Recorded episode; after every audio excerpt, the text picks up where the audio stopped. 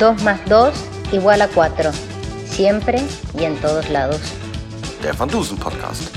Von Annika, Holger und Erik.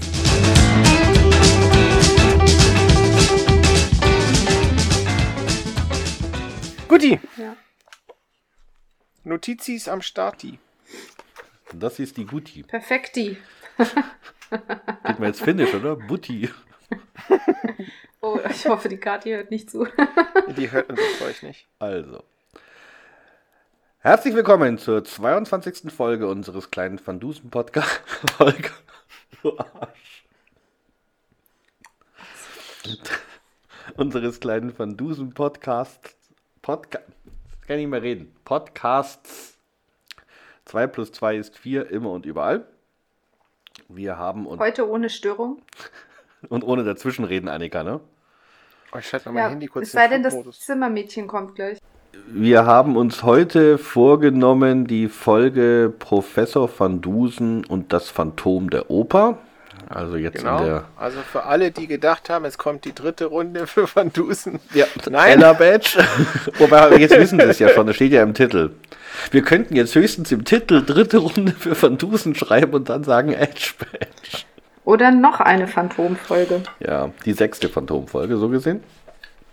Ähm, ja, das Phantom der Oper ist ähm, die 13. Folge in der Chronologie, aber die sieben- 77. Folge der Produktion.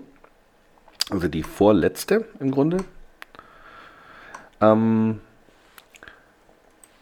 Uraufführung war am 15. April, glaube ich, heißt das bei mir, 1996 und die äh, Folge spielt im Februar 1902. Kurze Frage. Mhm. Habt ihr die Folgen eigentlich immer gehört, wenn die auch wirklich rauskamen? Nein, Nee. Ehrlich Aber ich meine, nicht. 96 ist ja schon relativ spät. ja, aber wir hatten ja kein Rias.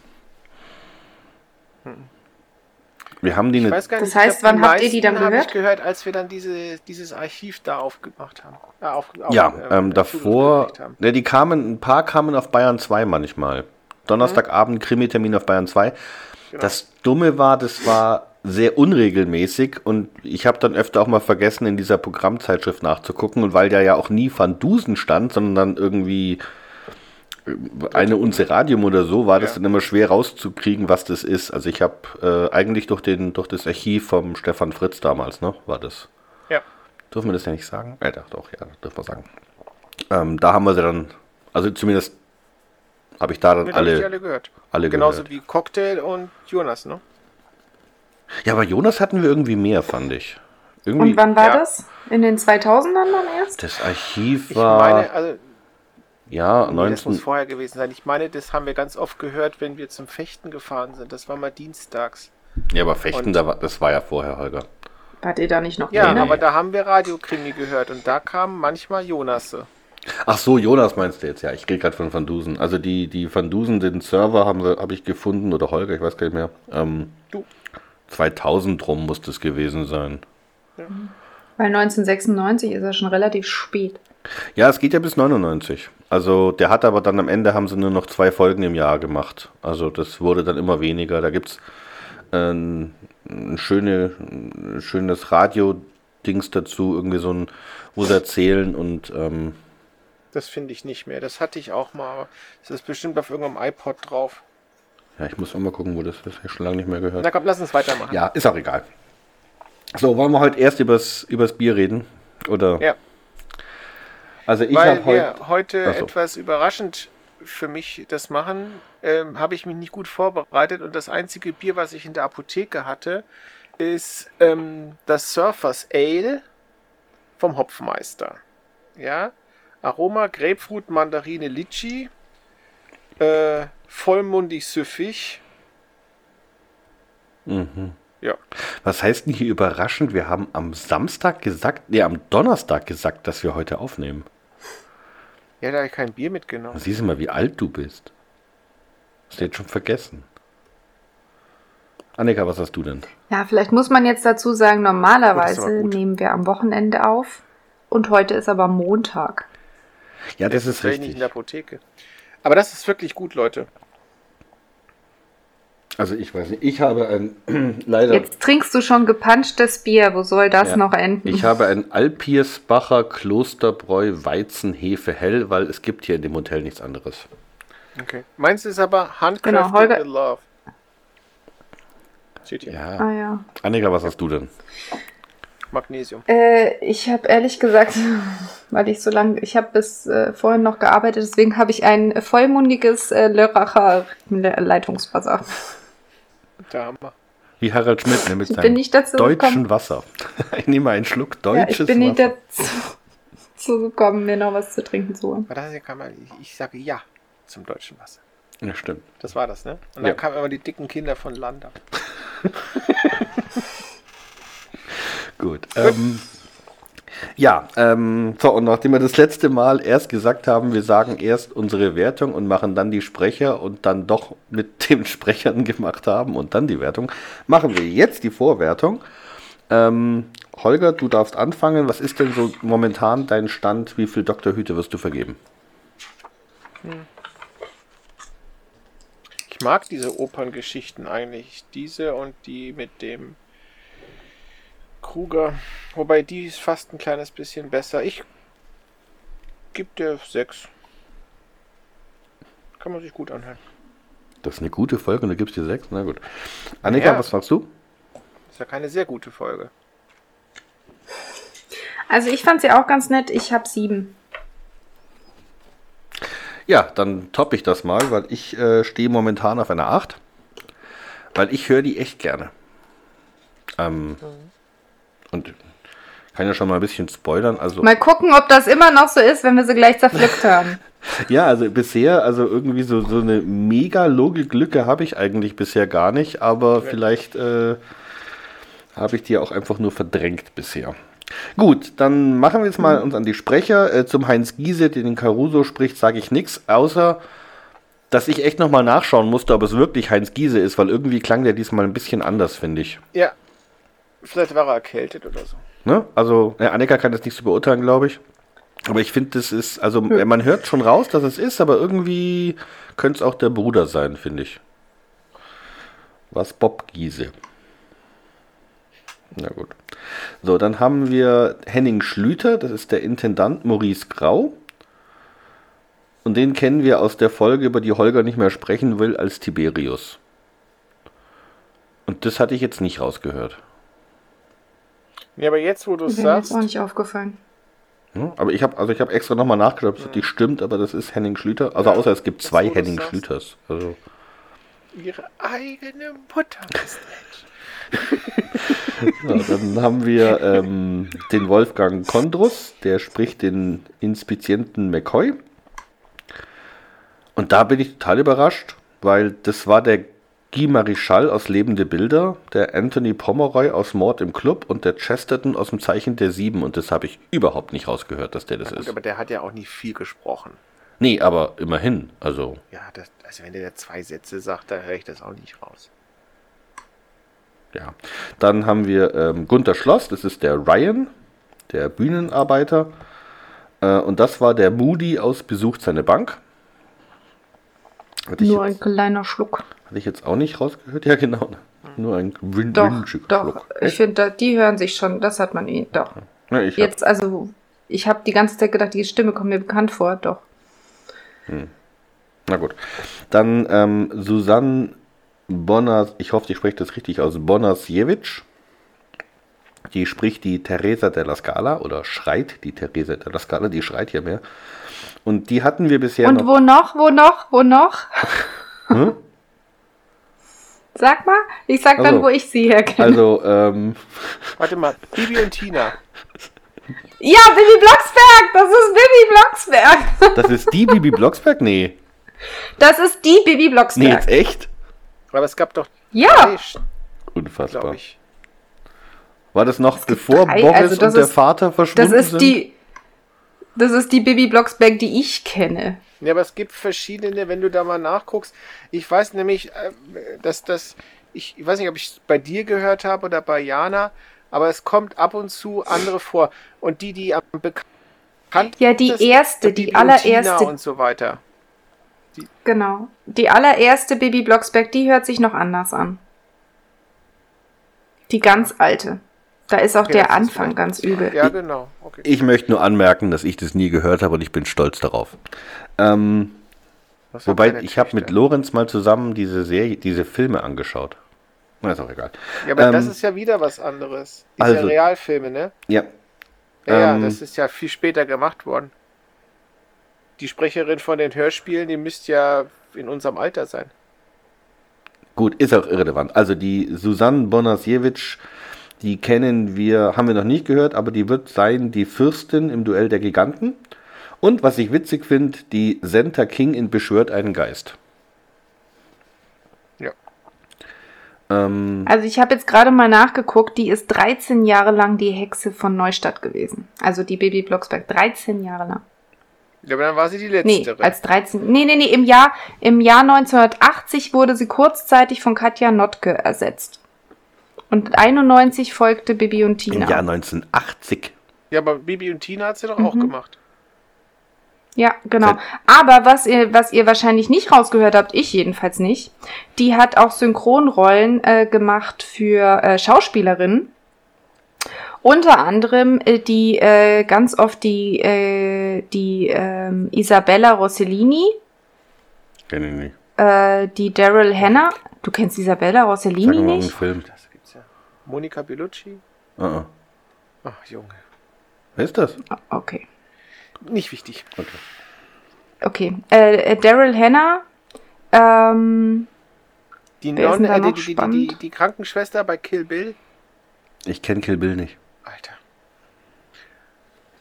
Du kennst Kill Bill nicht? Okay, Also wir machen weiß, noch einen Podcast auf. gibt. Filme, die man mal gesehen haben muss und die Erik nicht kennt. Matrix. ja, das, Matrix kenne ich. ja, ja, erzähl mir nichts. Ja, das ist Das doch ist das. Poster gesehen. Da hast du es zumindest mal gelesen, ne? Genau, das ist doch das mit Superman. So, bist du fertig mit Susanne Okay. äh, Bonasiewicz? Annika. Ja. Was, okay. Gut. Dann lass uns mal weiterkommen zu Nadja Martina Schulz. Das ist die Rosina, die Zofe. Und das ist der einzige Auftritt von ihr in der Van Dusen-Chronik. und ich habe auch sonst nichts von ihr gefunden. Und sie hat ja auch nur einen Satz oder zwei. Also. Echo. La Finestra. Dann haben wir die äh, Christa Rabel, das ist die Emma Calvi. Das ist auch der einzige Auftritt. Aber die war ganz oft, also ich glaube, dass das die ist im Schnitt von denen dabei. Also da müssen sie wohl die, also das ist, wird ja wohl dann die sein. Das heißt, ähm, die kennt Van Dusen vom, vom Zusammenschneiden. Ähm, dann haben wir den Rainer Klute, der, der spricht den Eduardo Campari, der Regisseur. Der hat aber auch nicht Was, immer Campari eine Rolle, nicht ne? Regisseur. Doch, Rainer Klute. Ja, aber der Nein, nicht der, Campari- der, der Campari ist der Tenor, Ja. aber der wird von Rainer Klute, dem Regisseur, gesprochen. Genau. Ich fand das so gut, wo der da Italienisch redet. Dann, ah, Caruso. Okay, Caruso. Questo Caruso. ja. Ähm, Habe ich auch schon was zu gesagt zu Rainer Klute, wie oft der vorkommt. Dann ähm, den Thomas Vogt, den Antonio Scotti. Den habe ich jetzt nur gefunden als Leutnant in der geheimen Mission. Der, der auf so schöne weiße K.O. geht. Auf die Folge freue ich mich. zusammenschlagen. Ähm, und last not least die äh, Dorothea Hanke, die Miss Astor. Und das ist äh, hat auch, ne, die Miss Peabody im dritten Mann kommt die auch nochmal vor. Das heißt, die hat also nicht die Astor gesprochen in den anderen Astor voll. Okay. Nein, Miss Astor hat mehrere Sprecher.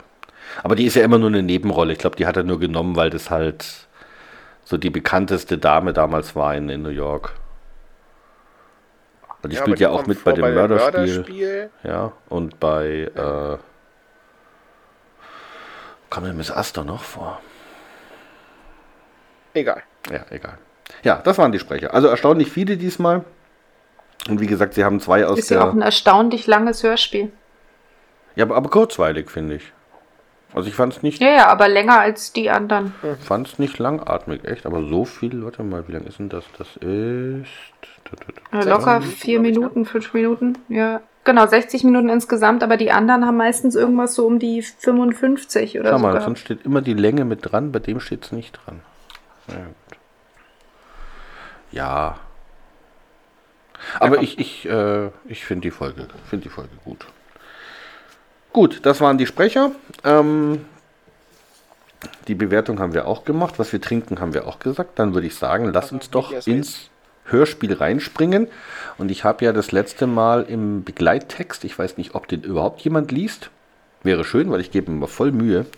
Da habe ich ja schon angedeutet, dass wir etwas anders machen wollen. Und wir haben uns diesmal, damit Annika nicht immer nur sagt, ihr sagt ja immer alles, was ich sagen will, haben wir uns jetzt vorher mal zusammengesetzt am besagten Donnerstag, am Feiertag und haben äh, mal durchgesprochen und die Aufgaben verteilt und deswegen sollte jetzt jeder einigermaßen äh, den gleichen Redeanteil haben, wenn man mal da ab, davon absieht, dass ich äh, das Ganze hier moderiere und die Handlung vorgebe und der Holger diesmal recht wenig hat, weil keine, keine Gifte Chemie. vorkommen.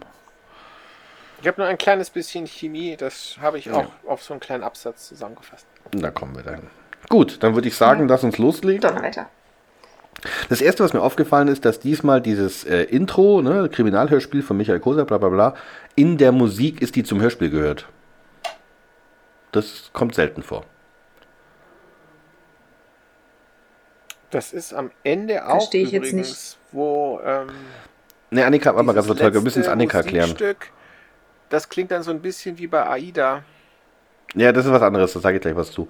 Ähm, oder nachher. Ähm, aber nee, normalerweise ist diese Sprecherin, die das sagt, ne, Professor von Dusen, äh, das Phantom der Oper, ein Kriminalhörspiel von Michael Kuser, mhm. das ist, ist ja die Radiosprecherin, die das ankündigt. Mhm. Und mhm. das kam normalerweise ja. immer, bevor dann das eigentliche Hörspiel losgeht mit der Musik. Und diesmal haben sie es irgendwie in die Musik eingebaut. Nee. Das kommt nee, das stimmt das nicht. Bei, bei Beschwört einen Geist ja. war das auch so. Gut, den haben wir noch nicht. Und war das nicht auch mit, wo wir, wo Annika und ich uns so gefreut haben, dass da die Kutsche, die dann gleich danach kommt, genau. in dem Rhythmus von der Musik. In London, in, genau. In London? Ja. Nee, war das London? Doch, ich meine, London ja, ja, war das, wo die mit der Kutsche ankommen. Mit der Droschke. Ja, ich sag ja, es Im November ist, ohne Dach. Ähm, ja, war das nicht Ze Zeichen der Sieben, war das, ne? Nee, ähm, ähm, wo sie da ins Savoy äh, nee, gefahren sind. Ja, nicht sind Savoy. Doch, doch, Savoy. Doch, Zeichen. Nee, Madame Tussauds. Nee, das ja. war Madame das mit dem Madame Tussauds, genau. Ja, ich sage ja nicht, dass es noch sonst nie vor, aber es kommt selten vor, dass die das einbauen. Also wie gesagt, bei, der, bei den beiden Opernfolgen kam es mir, äh, habe ich es gemerkt. Ja, wahrscheinlich, weil der Klute da mit den Opern dann nicht loslassen konnte. Da muss er noch eine reinbauen.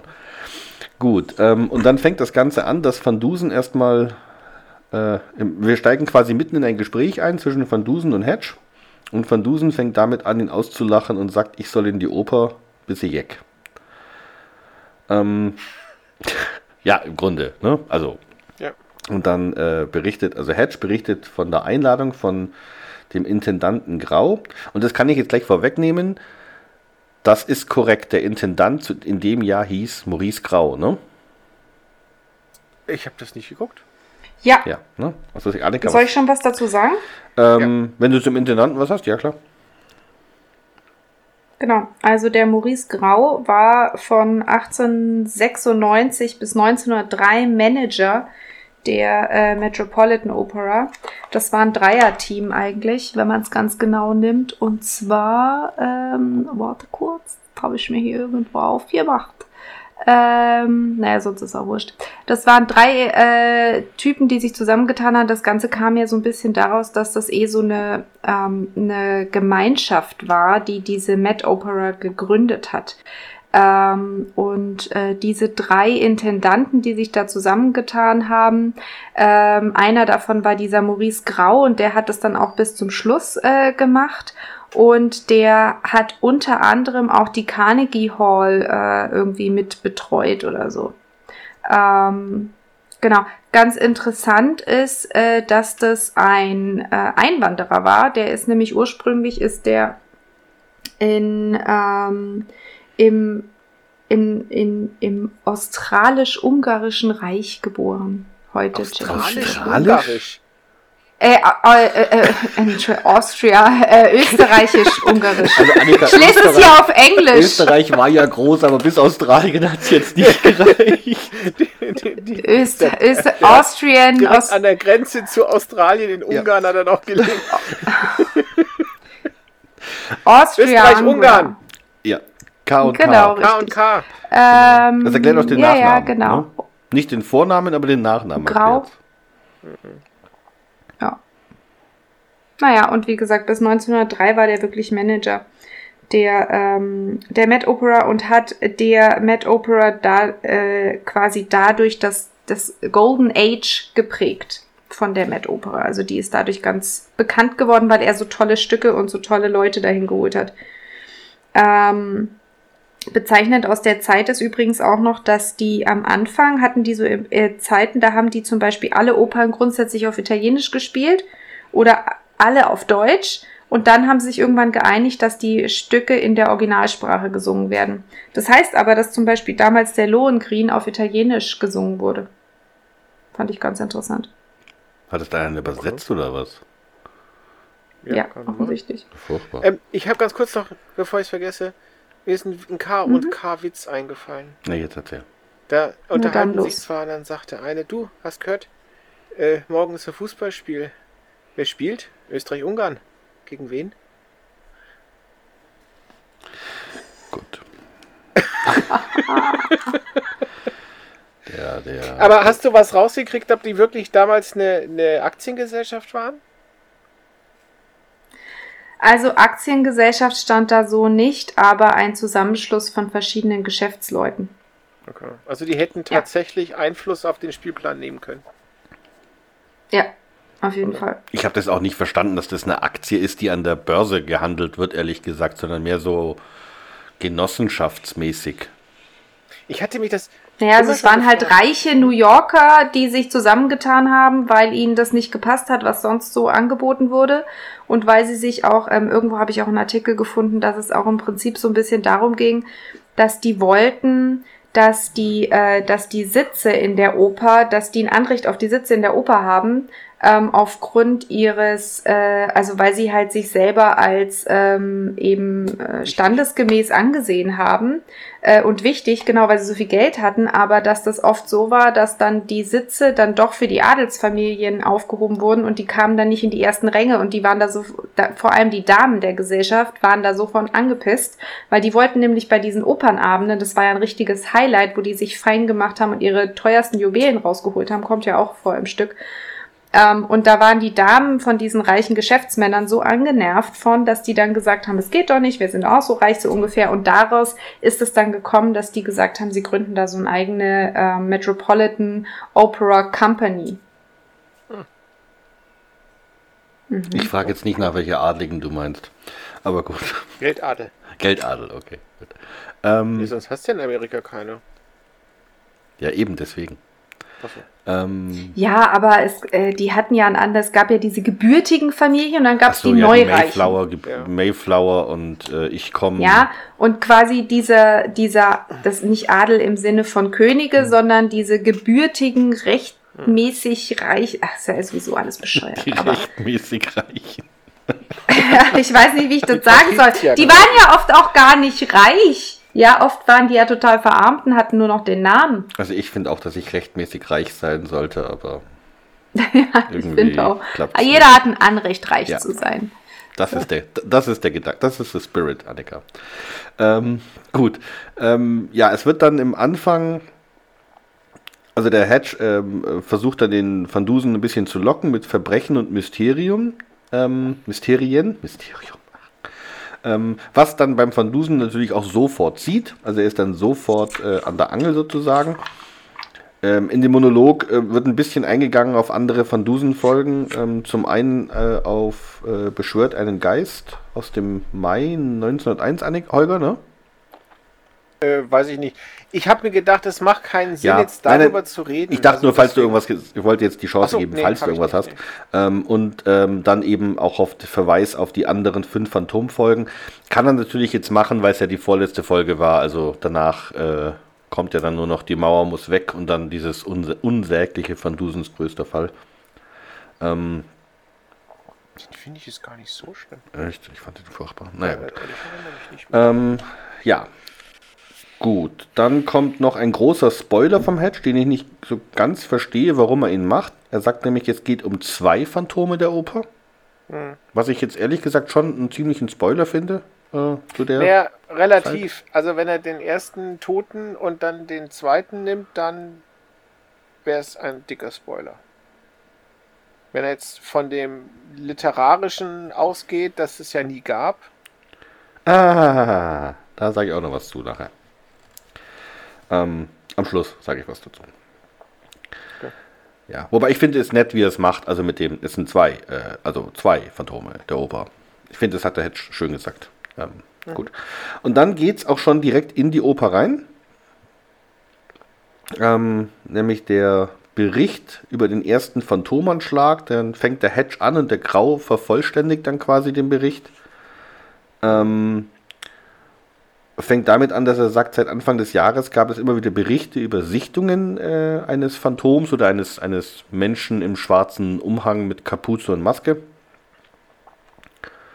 Ähm, sagt dann auch witzigerweise, irgendwann kommt mal dieses äh, Einbildung, unmöglich, Herr Professor. Und da habe ich mich gewundert, weil ich bei irgendeiner anderen Folge bei, was war das, der Mann, der seinen Kopf verlor, da echauffiert er sich doch so über das Wort unmöglich, das doch ersatzlos gestrichen werden Mhm. sollte. Aber der durfte es jetzt benutzen. Ähm, aber ich glaube, der Van Dusen sagt es auch mal irgendwann. Wird dann aber nicht weiter darauf eingegangen, über was das Phantom bisher gemacht hat, sondern es geht. Ah doch, nee, jetzt kommt das mit den Zwischenfällen. Und dann fängt das mit der Musik an. Also der erste Zwischenfall spielt in der Oper Rheingold. Ähm, ich nicht. Soll ich erstmal noch was zu ich die. Met-Oper allgemein Ach sagen? so, hast du da noch was? Ja, gerne. Ja, ganz viel. Also, die Met-Oper ist heute, zählt heute zu einem der weltweit führenden Opernhäusern. Ähm, äh, ist äh, aktuell und seit 2006 ist der General Manager da der Peter Gelb und der ähm, macht wohl auch wieder ganz tolle Sachen. Gegründet wurde die Oper ähm, 1880 äh, eben von diesen hoch, ähm, äh, von diesen reichen Typen. Ähm, so, und die lag ursprünglich in, also das ursprüngliche Opernhaus war in der 39. oder zwischen 39. und 40. Straße am Broadway. Und ähm, die Uraufführung war 1883 mit Faust. So, und dann gab es aber ein, ein Unglück äh, in der Oper und die haben die dann noch versucht zu restaurieren. Aber äh, letztendlich war es dann so, dass die ähm, äh, 1967 äh, umgezogen sind in das neue Opernhaus und das ist das, was man jetzt heute auch kennt und das ist da im Lincoln Center Plaza, Center Plaza in New York Nähe Central Park. Wann war das? 19? Ähm, 1967. Ja, okay, also dann deutlich nach unserem Hörspiel. Ja. Ja, genau. Ähm, so, und in der Zeit, wo wir jetzt sind, also 1902, da war der äh, Dirigent äh, der Met Opera, der hieß Alfred Herz und war ein Amerikaner mit deutscher Herkunft.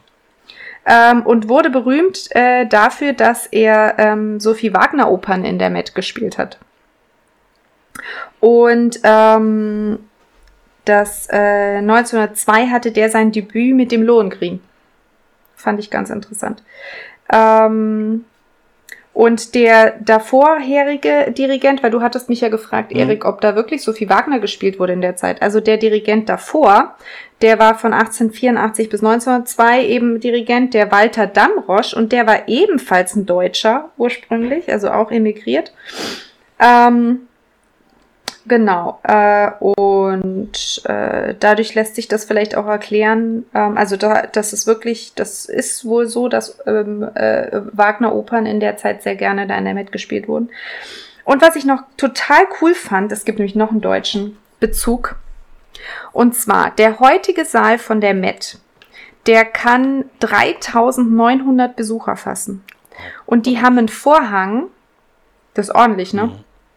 Die haben einen Vorhang, der wiegt mehrere äh, hundert Kilogramm, weil der voller Pailletten und Perlen und sowas bestickt ist. So, und jetzt kommt's. Und angefertigt wurde der heutige Vorhang, der in der Met hängt, in Umkirch bei Freiburg am Breisgau.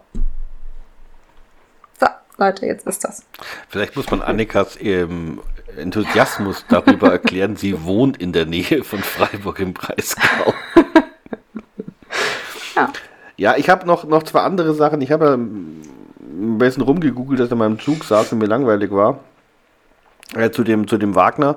Also ich, die haben wohl irgendwann 1904 äh, eine eigene Bühne gebaut für, für Parsival oder so ähnlich.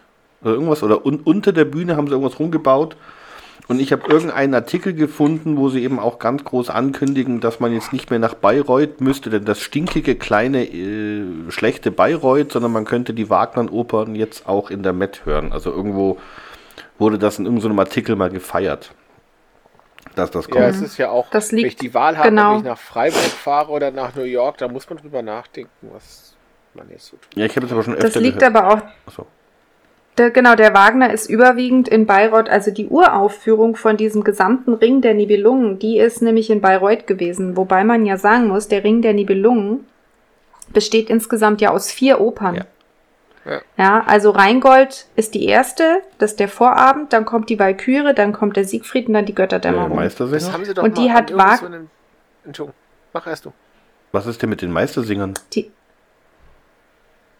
Die gehören da nicht rein. Doch, die Meistersinger, Meistersinger die von Nürnberg gehören zum Ring, oder? Die, nee. nein. Bist du sicher? Ja, Ja, ich habe es doch extra nachgeguckt. Okay, na gut. Okay, dachte ich weiß auch mal was. So, und Wagner hat die allerdings mit Unterbrechungen im Zeitraum 1848 bis 1874 geschrieben. Insgesamt dauert der komplette Ring der Nibelungen am Stück gespielt 16 Stunden. einmal. Ähm, so.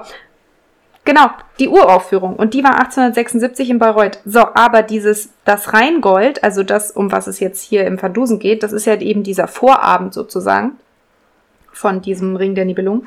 Die dauert zweieinhalb Stunden, die Oper, und die wird ohne Pause aufgeführt. Ja, da gibt's keine Pause.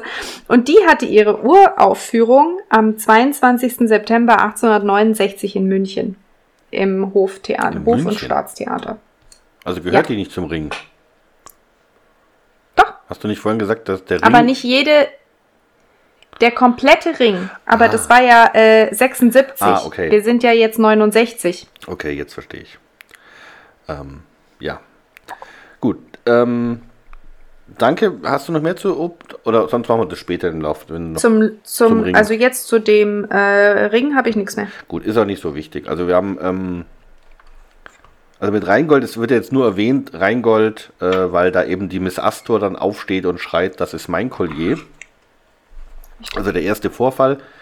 Ähm, wobei ich mich dann die ganze Zeit gefragt habe, gut, so Operngläser sind ja schon ganz gut und ähm, die sitzt ja bestimmt auch relativ nah an der Bühne dran. Äh, aber ob die das wirklich so genau erkennen kann, dass das ihr Collier ist. Also so- Insbesondere, wenn es in so einem Haufen Wenn liegt. es ein Unikat war. Ja, aber. Nee, das hat doch eine an.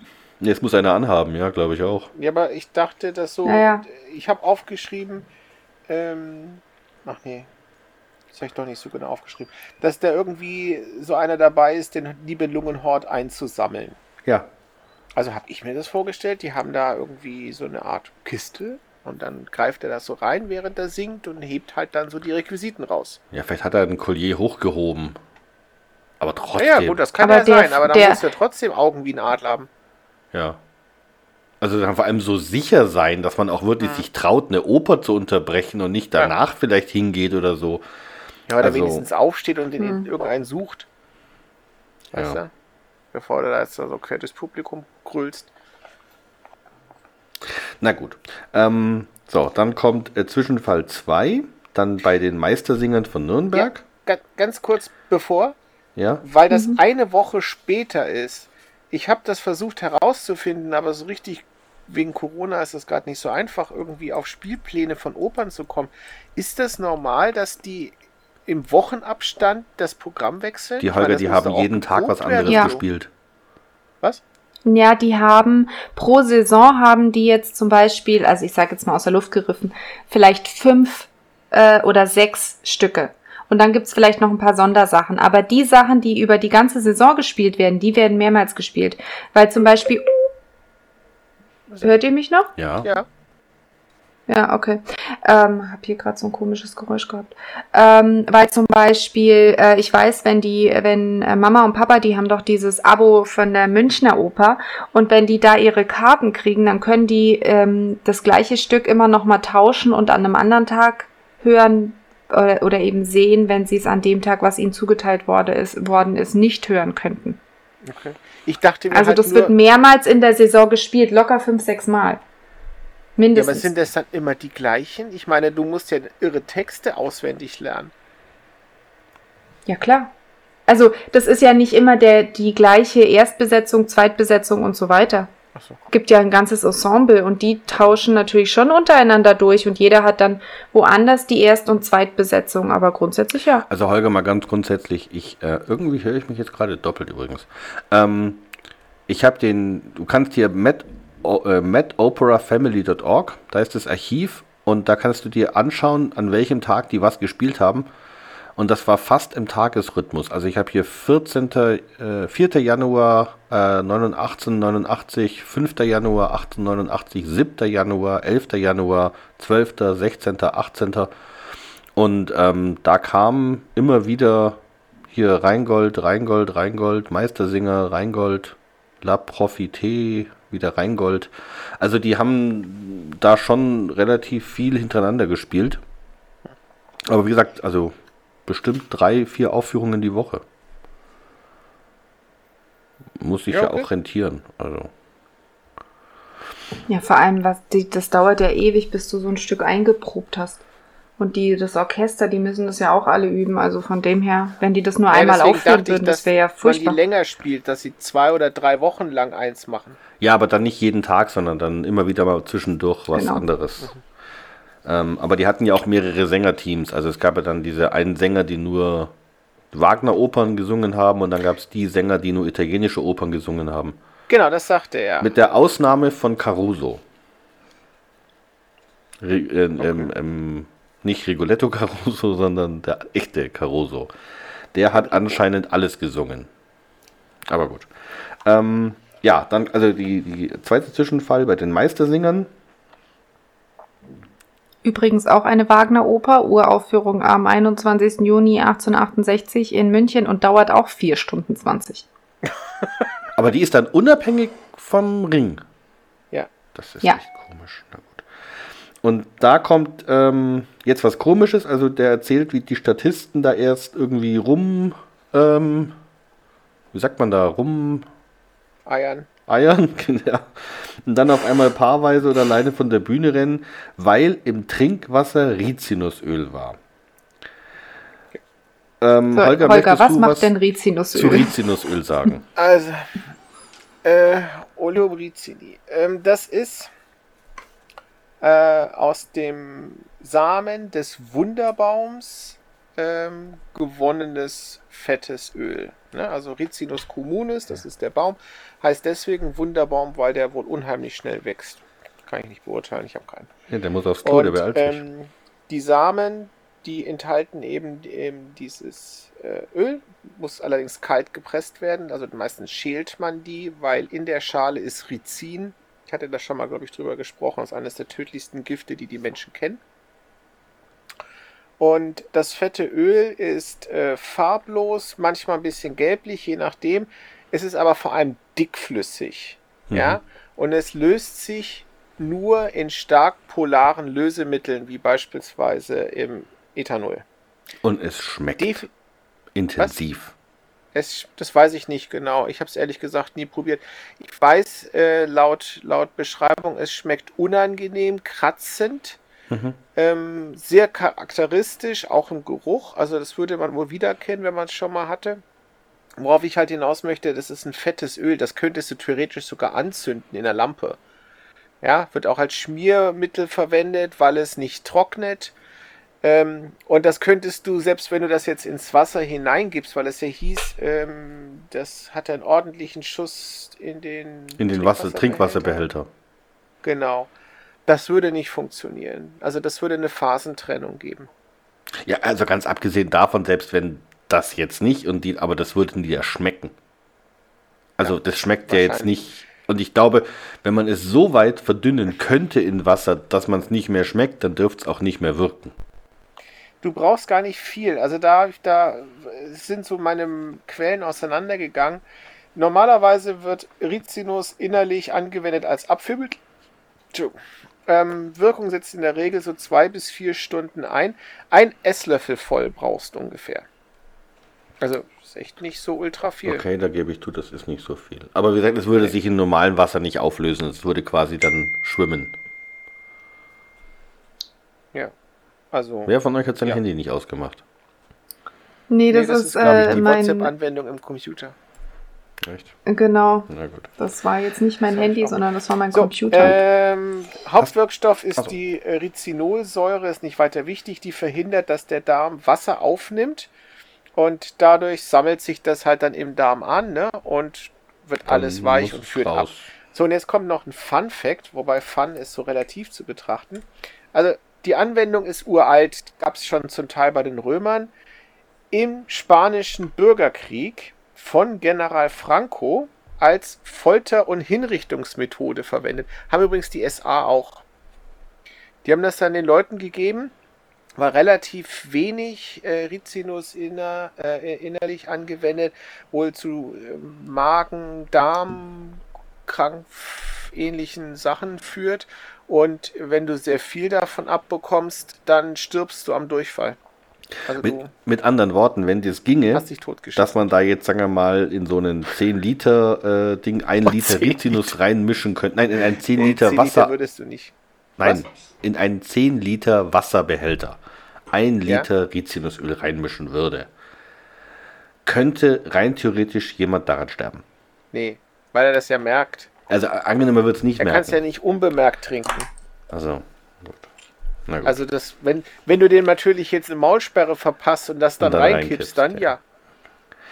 Auf alle Fälle ist es offensichtlich keine Lust. Aber wie gesagt, es, also man würde es auf alle Fälle schmecken. Also da, da das. Meiner Meinung Aber nach. gut, ja. wir wollen es gibt das mal. Abführmittel, die man nehmen könnte, ähm, aber vielleicht waren die damals nicht bekannt. Aber wir wollen jetzt auch keine Tipps geben, was man. Nee, aber ich sage, also Rizinusöl generell funktioniert, aber nicht im Wasser.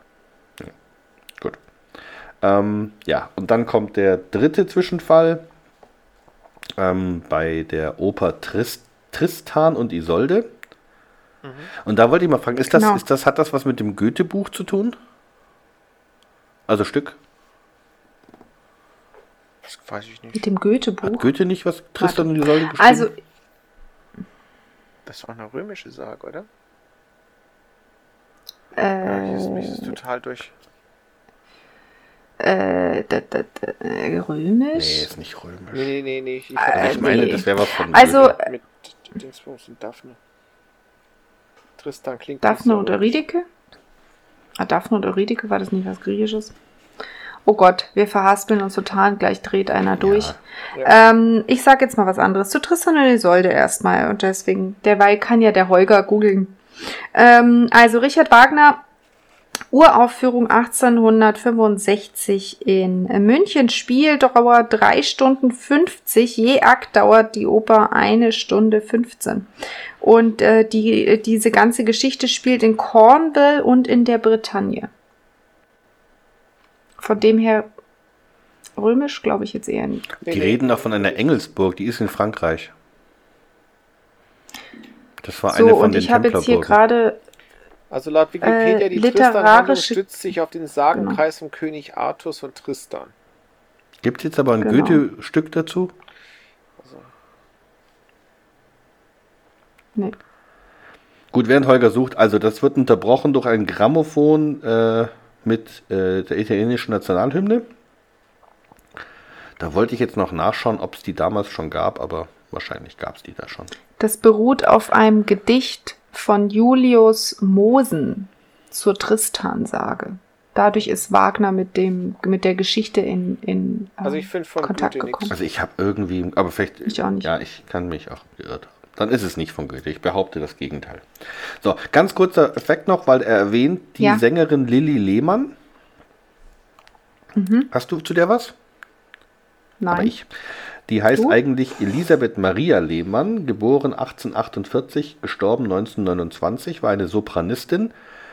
Und die hatte äh, 1885 ihren ersten Auftritt in der Met und blieb dann dort bis 1891, ging dann zurück nach Deutschland, war wohl aber immer wieder in den USA und galt als eine der bedeutendsten Wagner-Interpretinnen ihrer Zeit. Sapperlot. Ja. Ich habe nur. Ich habe mir bei dem Ganzen aufgeschrieben, bei dem Aida-Marsch, welche Frau kreischt da so im Hintergrund? Also, Äh, Aber Da ist dieser das sollte- Ida-Marsch das kann und doch man hört dann- sein. doch, das wird ja unterbrochen von dem Grammophon. war und das da nicht läuft doch ist dann die dieser. Nationalhymne von, von äh, Italien? Nee, nee. Echt? War das Aida? Nee. Ich hätte geschworen, das war Die Nationalhymne kommt dann später, wo der Botschafter da ist. Du hast ja mal Formel 1 gesehen, damals als Schumi noch gefahren ist. Da hast du ständig für italienische Nationalhymne Ich gehört. schau mir kein Formel 1 an. Jedenfalls kommt da der Marsch aus der AIDA, dieser Triumphmarsch. Dö, dö, dö, dö. So. Ähm, und jedenfalls dann hört man irgendwie, wie die Leute sich beschweren und buhen und dann kommt ja auch, der Hedge sagt ja auch, die verlassen dann und dann ist eine im Hintergrund, die kreischt die ganze Zeit, als ob sie abgeschlachtet wird. Und ich dachte mir, wer kreischt denn da so bekloppt? Bestimmt Lili Lehmann, die einen Tobsuchtsanfall Also- bekommen hat. Das kann sein. Das kann sein, dass die das machen. Das ist aber jetzt schon das ich zweite Mal. aufgeschrieben an der Stelle Grau, Alliteration, Doppelpunkt. Grimmig, grölte, gräulich und grausam das Grammophon. Der Grau ist ohnehin ziemlich cool in der Folge. Also vor allem später, wenn er die Briefe vorliest, finde ich total geil. Ich stelle nur gerade fest, dass ich. Noch ganz kurz Also, was zu AIDA. Ja, äh, du, du hast mir so viel gegeben zum Raussuchen, Ja, deswegen. Also AIDA wurde von Giuseppe Verdi geschrieben, 1871 in Kairo uraufgeführt, dauert drei Stunden, in vier Akte und spielt in Memphis und Theben. Schauplatz der Mem- Oper Mem- ist Ägypten und die Zeit der Pharaonen. Memphis, Tennessee. Nein, Memphis in Ägypten. So. Ich dachte. Ich stelle nur gerade fest, dass ich mich jetzt schon zweimal geirrt habe. Einmal bei Tristan und Goethe und einmal, dass ich echt dachte, auf dem Grammophon wäre die Nationalhymne gelaufen. Also irgendwie. Nee. Ja, ich glaub's euch ja, aber ich habe es mir falsch aufgeschrieben. Ich möchte nur meine Fehler betonen. Wenn ich schon mal was falsch mache, möchte ich es auch betonen. So. Ähm, gut, das waren die Zwischenfälle. Ähm, der Van Dusen ist davon eher gelangweilt. Ähm, stellt dann aber noch irgendwie schnell fest, also eigentlich stellt der Hedge es fest, dass es ja nur Wagner-Opern betrifft. Und dann kommt es vom Grau, ne, mit dem, ja, aber unsere äh, Aktionäre bestimmen den Spielplan und die wollen Wagner, weil er ist äh, kulturvoller, äh, tiefer und sonst was. Ähm, Nee, warte, ich hab's aufgeschrieben. Die wollen Wagner, weil er tiefsinniger ist und schwerer zu verstehen. Und länger und langweiliger. Mit einem Wort kulturvoller. Ja, also zu länger und langweiliger habe ich jetzt schon genug Zeiten aufgeführt. Ja. Also es ist nicht nur langweilig, ich finde, also mal unabhängig davon, ob man sich jetzt 16 Stunden lang eine Oper anhören will ähm, oder vier Stunden am Stück oder wie auch immer. Äh, die Musik ist einfach teilweise so dröger, oder? Also ich weiß gar. Ich nicht, warum der zu der mag Romantik gehört. Ich mag das nicht. gestehen. Ja, es gibt auch ein paar schöne Deutsche, so ist es nicht, aber ähm, also Wagner. Was ich mich gefragt habe, weil äh, als dann, dann kommt ja dann noch da die, der, der Brief der schwarzen Hand, ne? Und der den Freunde der italienischen Oper, hätten die jetzt Mozart auch als deutsche Oper eingestuft? das habe ich mich auch gefragt, wenn ich ehrlich bin. Ich meine, sowas wie Don Giovanni, das ist doch ein Meisterwerk. Da kannst du ja so nicht behaupten, dass Und es genauso es scheiße wie, ja auch wie Wagner. nicht nach Wagner. Nee, also ich glaube, Mozart aber weil die halt sagen, so dieses teutonische das Getöse. Ja, wahrscheinlich war das auf Wagner. Ich glaube, Ja. Mozart hätten sie jetzt nichts zugesagt. Vermute ich jetzt mal. Hm. Ich weiß nicht. Ja. Genau genommen ist Mozart nicht als Österreicher durchgegangen. Ich glaube, dass die da keinen so großen Unterschied machen. Ah, Nachdem damals noch. Nee, ich sage jetzt Ist doch egal. Mache ich mich wieder. Es ist jedenfalls kein Italiener. Was sagt der Historiker? Naja, es waren schon andere Reiche, aber es hieß ja nicht Österreich. Es hieß ja. Ja, doch, irgendwie schon. Es ist kompliziert. Also, Österreichs Geschichte ist echt kompliziert. Na, Aber es gab noch kein Deutschland, es gab das Heilige Römische Reich deutscher Nationen. Das kann man sich jetzt drüber streiten, ab wann man da Deutschland sagt. Ähm, Aber es ist ja dann nicht die deutsche Giftküche. nein. Ich habe nur noch eine Sache übrigens zu der Wagner, ähm, Wagner und Met. Die haben also ganz, ganz oft das gespielt und dann haben sie aufgehört und zwar 1914. Und es können sich alle historisch ungebildeten Menschen fragen, warum. Aber ich werde es nicht verraten. Okay. Wir, wir lassen die googeln. Ähm, Was passierte in Deutschland 1914? der Kaiser fuhr in Urlaub. Ja. Ähm, Aber jetzt kommt der Brief. Jetzt kommt der Brief, also der äh, Intendant Grau gibt dem Hedge einen Brief. Ähm, möchtest du zu dem Brief noch irgendwas sagen, Holger? Ja. Dann sag. Also, ähm, die Schwarze Hand, La Mano Nerda, ist ein Geheimbund gewesen, den gab es wirklich. Ich weiß nicht, ob der wirklich mit der Mafia gleichzusetzen ist, aber jedenfalls war das also auch so ein eher verbrecherischer ähm, Club. Und die haben tatsächlich ihre Erpresserbriefe mit dieser schwarzen Hand unterzeichnet. Und daher kommt übrigens, äh, dass, dass es im Englischen Blackmail heißt für Erpressung und Blackhander für Erpresser. Oh, das wusste ich nicht. Ach was. Ja. Hast du Ja, Aber dann hatten die ja Fingerabdrücke. Die haben sie gemalt, Annika. Nicht ihre Hand. Ja, theoretisch könnten sie ja wirklich Fingerabdrücke gehabt haben, aber wenn der nicht in der Kartei ist, interessiert es ja nicht. Daktyloskopie. Ja. Das kam zu der Zeit auf, ne? Die kam dazu auf und ich, ich könnte mir vorstellen, dass Amerika die damals schon verwendet hat, aber wie gesagt, es hilft dir ja nur, wenn du dann irgendwann mal einen verhaftest und dann dessen Fingerabdrücke vergleichst. Und wenn du das nicht kannst, dann ist das einfach nur ein Ja, aber ich kann mir nicht vorstellen, dass die da eine echte Hand haben. Überleg mal, wie groß das wäre auf so einem Brief. Der wäre der halbe Brief, wäre voll Hand. Kannst ja eine kleine sehr Hand kurz nehmen. Ja, Glaubst du, dass es so eine kleine ist? Ja, ehrlich gesagt schon. Also ich könnte mir vorstellen, dass es am einfachsten wäre, so eine Art Stempel zu machen. So ein Gummistempel. Aus Kartoffeln.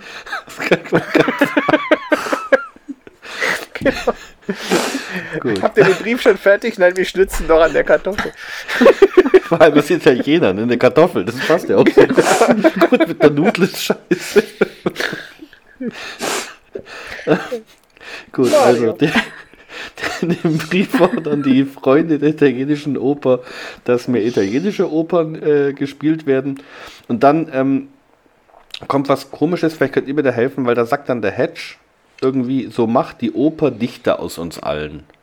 Ja. Das kommt mir bekannt vor, ich komme nur nicht drauf. Das ist von irgendwas abgewandelt, aber von was? Weiß ich nicht. Also das hieß nicht, so spontan. macht die. Oper dichter aus uns allen, sondern die Liebe oder keine Ahnung was. Aber das, ich, ich weiß, dass ich das vorher schon mal gehört habe, aber ich komme nicht drauf. Wenn man jetzt nur eine Frau kennte, die können, wüsste, die Deutschlehrerin ist. Ja, die habe ich nicht gefragt. Gut, ist auch nicht so wichtig. Ich dachte, vielleicht hat einer von euch was dazu. Also irgendwie, oder wenn einer von den Mhm. Hörern was weiß, woher ich das kennen könnte, wie das im Original heißt, aber ich, ich weiß, dass ich es gehört habe irgendwo. So, ähm, dann kommt was Nettes, dann kommt Zwischenfall 4. Und Der ist jetzt live. Und da finde ich nett, weil dann geht ja die Musik los, also Lohengrin Ähm. und dann unterhalten. Ja? Es gibt ein Zitat von William Shakespeare. Ähm, so macht Gewissen feige aus uns allen. Was? So macht Gewissen feige aus uns allen. Der Also feige wie feig sein. Ja, ja. Okay, Hey, ich hab's einfach mal gegoogelt. na gut. So, da hat er es her. Oder mach so macht kann er sich nicht mehr dran feige erinnern. aus uns allen. Gut, wie dem auch sei. Ähm, so, äh, aber dann, Lohengrin. Übrigens. dann kommt, äh, genau, der Grau flüstert was zu Lohengrin, da gibt es diesen kurzen Dialog und ich finde es nett, dass zwischendurch immer welche machen. Das Ja. finde ich ein wunderschönes Detail. Annika, möchtest du zu Lohengrin noch was sagen? Warte, dem Holger ist so. was Ja, eingefallen. mir ist gerade was eingefallen. Und zwar bei dem allerersten Zwischenfall, wo die Astor da so rumplärt, ne? Ja? Ist euch da aufgefallen, wie der auf der Bühne dann seine Erwiderungen singt? Was will die Frau da? Lass mich in Frieden!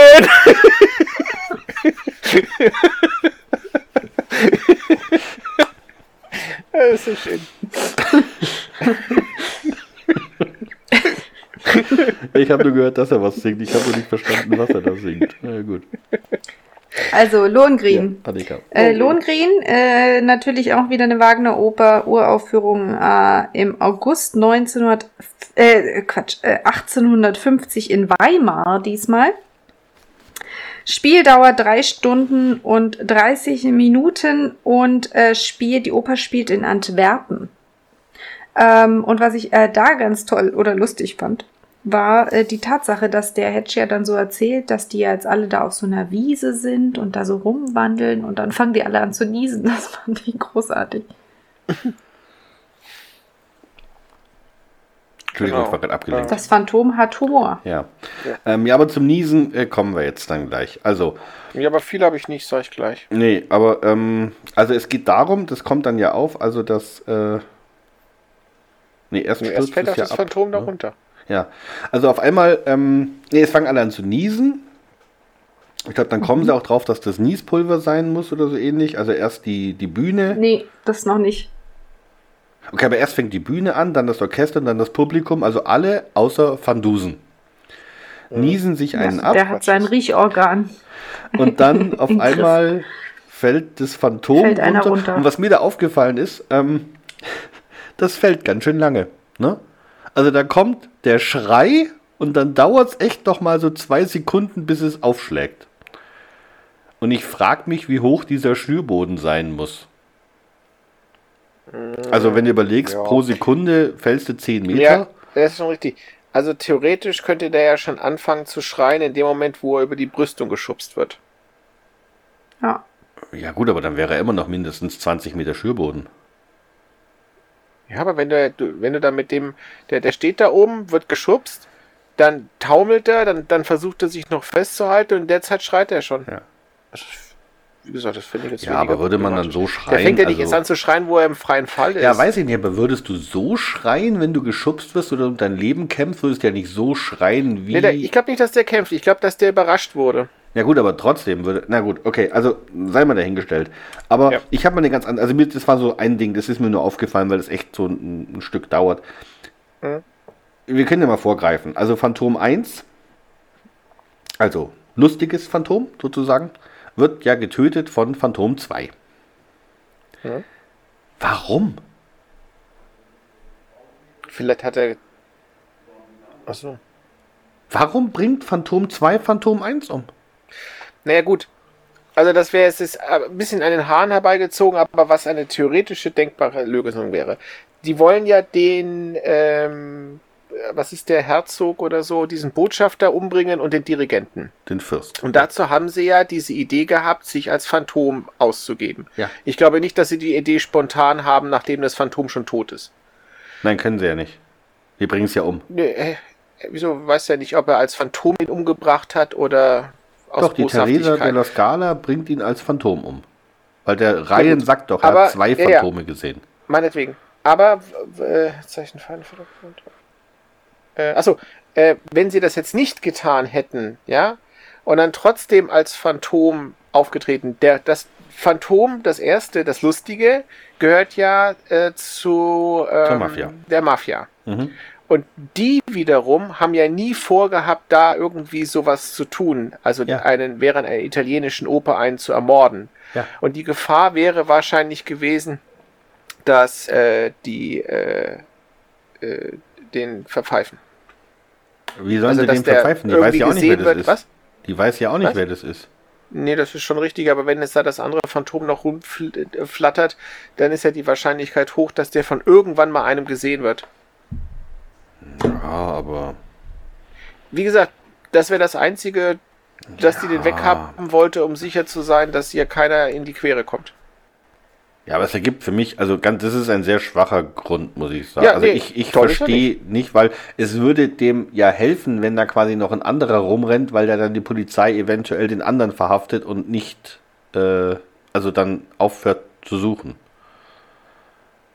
Also, Oder die haben den umgebracht, damit erstmal die Oper glaubt, es ist Ruhe und dann gar nicht auf die Idee kommt, dass es nochmal einen Zwischenfall während einer italienischen Oper geben Ja, aber da ist ja auch keine Gefahr, weil der hat ja bisher nur bei Wagner-Opern aufgetrieben und das ist ja das Komische, weil der Grau sagt dann ja auch, Gott sei Dank ist es vorbei, weil jetzt kommt dann am Sonntag dieser große Gala-Event, Ja, der ja italienisch war, wo da hätte er eh keine Angst haben müssen. Also, wenn ihr übrigens Stimmen hört, das sind meine Nachbarn nebenan. Das ist ein sehr nicht. Ja, also ich höre sie Das- hier nebenher. Das ist ein sehr, sehr dünnes Hotel hier. Äh, weil du das gerade mit der Höhe gesagt hast, Mhm. da will ich noch mal kurz was zu sagen. Also, das ist jetzt nicht die Met, aber das ist jetzt mal die Opernbühne von ähm, der städtischen Bühne Frankfurt am Main. Ja, so. Und da ist ähm, die Bühne, die Höhe vom Bühnenportal 10 Meter. Der Bühnenturm selbst hat nochmal 27,4 Meter und bis zum Dach sind es sogar 40 Meter. Da kannst du zwei Sekunden lang fallen. Gut, okay. Das ist ein Argument. Gut. Ja. Weißt du, ähm, der Unterschied ist, ob du einen Meter runterfällst oder 100? 99 Meter? Wenn du einen Meter runterfällst, dann macht es Wumm, ah! Und wenn du 100 Meter runterfällst, macht es ah, Wumm. Das ist mir gerade eingefallen. Also das Phantom liegt tot auf dem, auf dem, hei, hei, hei. Auf dem Boden. Ähm, Van Dusen untersucht es kurz, stellt Genickbruch mhm. vor, äh, fest. Genickbruch fest. Ich habe mir jetzt nicht aufgeschrieben, wie er das nennt. Nee, aber äh, das finde ich eigentlich noch so ein kleines bisschen komisch. Also, dass jemand, wenn er da runterfällt, tot ist, gebe ich glatt, ne? Aber dass er sich das Genick bricht, ich hätte eher auf sowas getippt, wie dass der Schädel aufplatzt oder so. Also ein Genickbruch, da musst du schon richtig blöd fallen, unterwegs vielleicht gegen eine Stange oder so. Aber wenn du da einfach flach runterknallst, dann brichst du dir so ziemlich jeden Knochen. Weißt du, dann weißt du ja gar nicht, woran er wirklich drauf ist. Ja, ich wollte dich eigentlich noch fragen, ob du Kati fragen kannst, woran man da eigentlich genau stirbt, wenn man da runterfällt. Ja, so ein multiples Trauma. Also du hast ja im Prinzip das Problem, dass dein Körper in Bewegung ist, ist ja aus Wasser. Und dann knallst du quasi auf den Boden. Ne? Also nicht der Fall bringt dich um, das jähe Stoppen quasi. Und ja, muss man mal so sehen. Beziehungsweise der halt harte dann, Aufschlag, was? ne? Der harte Aufschlag. Halt. Genau. Und dann hast du im Prinzip dann die ganze Energie, die sich dann in deinem wassergefüllten Körper fängt. Und das zertrümmert dir so ziemlich alles. Also die inneren Organe gehen in Mitleidenschaft, äh, Knochen werden gebrochen, je nachdem, wie tief du gefallen bist, je nachdem, womit du zuerst aufkommst. Mhm. Also gerade sowas wie der Kopf platzt. Ja, also ich glaube nicht, dass es da eine Todesursache gibt, sondern da heißt es einfach Todesursache durch heißt, multiple Das Traum. heißt, wenn man irgendwo von einem hohen Turm runterfällt, ist man Matsch. Also man sieht auch aus wie Matsch. Wenn der Turm sehr hoch ist, ja. Also man, man sieht dann auch aus wie Matsch, weil in den. Hast du noch nie gesehen, wie, wie die Leute aus irgendwelchen Hotelzimmern fallen und ja. unten auf Autos und die kompletten Autodächer eindrücken? Ja, aber was mir auch, ich sehe das ja nur in Filmen und da sehen die Leichen dann noch immer relativ intakt aus. Ja, ich habe aber ich hab noch, noch, nie echt, also nee, deswegen wollte ich, ich wissen, nicht. also wie, wie sieht nicht. das aus? Aber gut. Ähm, bevor mir schlecht wird, können wir das Thema einfach lassen. Ja und Lass feststellen, mal. dass der Van Dusen, äh, der Grau einen Beutel beim Phantom findet. Und die machen sie auf und fangen sofort an zu niesen. Ja, und Van Dusen stellt fest, es ist Schnupftabak. So, ja. Holger, möchtest du oder ich? Also Schnupftabak kannst du. Ich habe es nur nachgeguckt, weil Niespulver, das war ja das, wo du gesagt hast, soll ich nachgucken. Da gibt es eigentlich kaum was wirkliches. Als Niespulver kannst du so ziemlich jede Substanz verwenden, die in irgendeiner Form die Nasenschleimhaut reizt. Also Klassiker sind sowas wie Pfeffer. Es gab aber auch schon gemahlene Nelken. Es gibt eine Pflanze, die heißt Nieswurz, die ist dann in Europa verboten worden als Niespulver und so weiter. Also da gibt's keine feste Sache. Und warum? Ich schätze, das ist so ähnlich wie beim Verschlucken. Du atmest was ein, deine, äh, dein Körper reagiert darauf aufgrund dieser Reizung, versucht den Fremdkörper wieder loszuwerden und das Beste, was man halt machen kann, ist, das rauszupusten. Ne? Entweder hustest du beim Verschlucken oder niest du, wenn du es halt in den Nasenrachenraum kriegst. Ja, ne, wir haben uns am Telefon schon unterhalten. Ich finde es halt nur komisch, dass also Staub und Pfeffer und so, da niest man. Aber jetzt zum Beispiel, wenn ich jetzt zu viel Zimt äh, auf meine Pfannkuchen haue, niese ich nicht. Ja, weil du es nicht so tief in die Nase bekommst.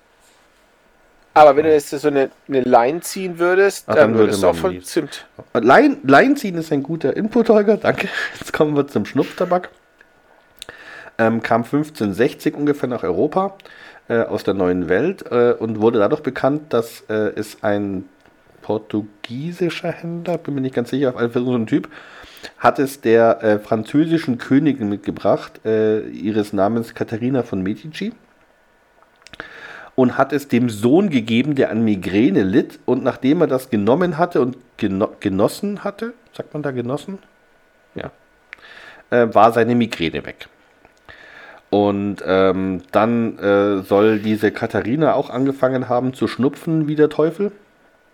Weswegen Schnupftabak dann den Beinamen Pulver der Königin bekam.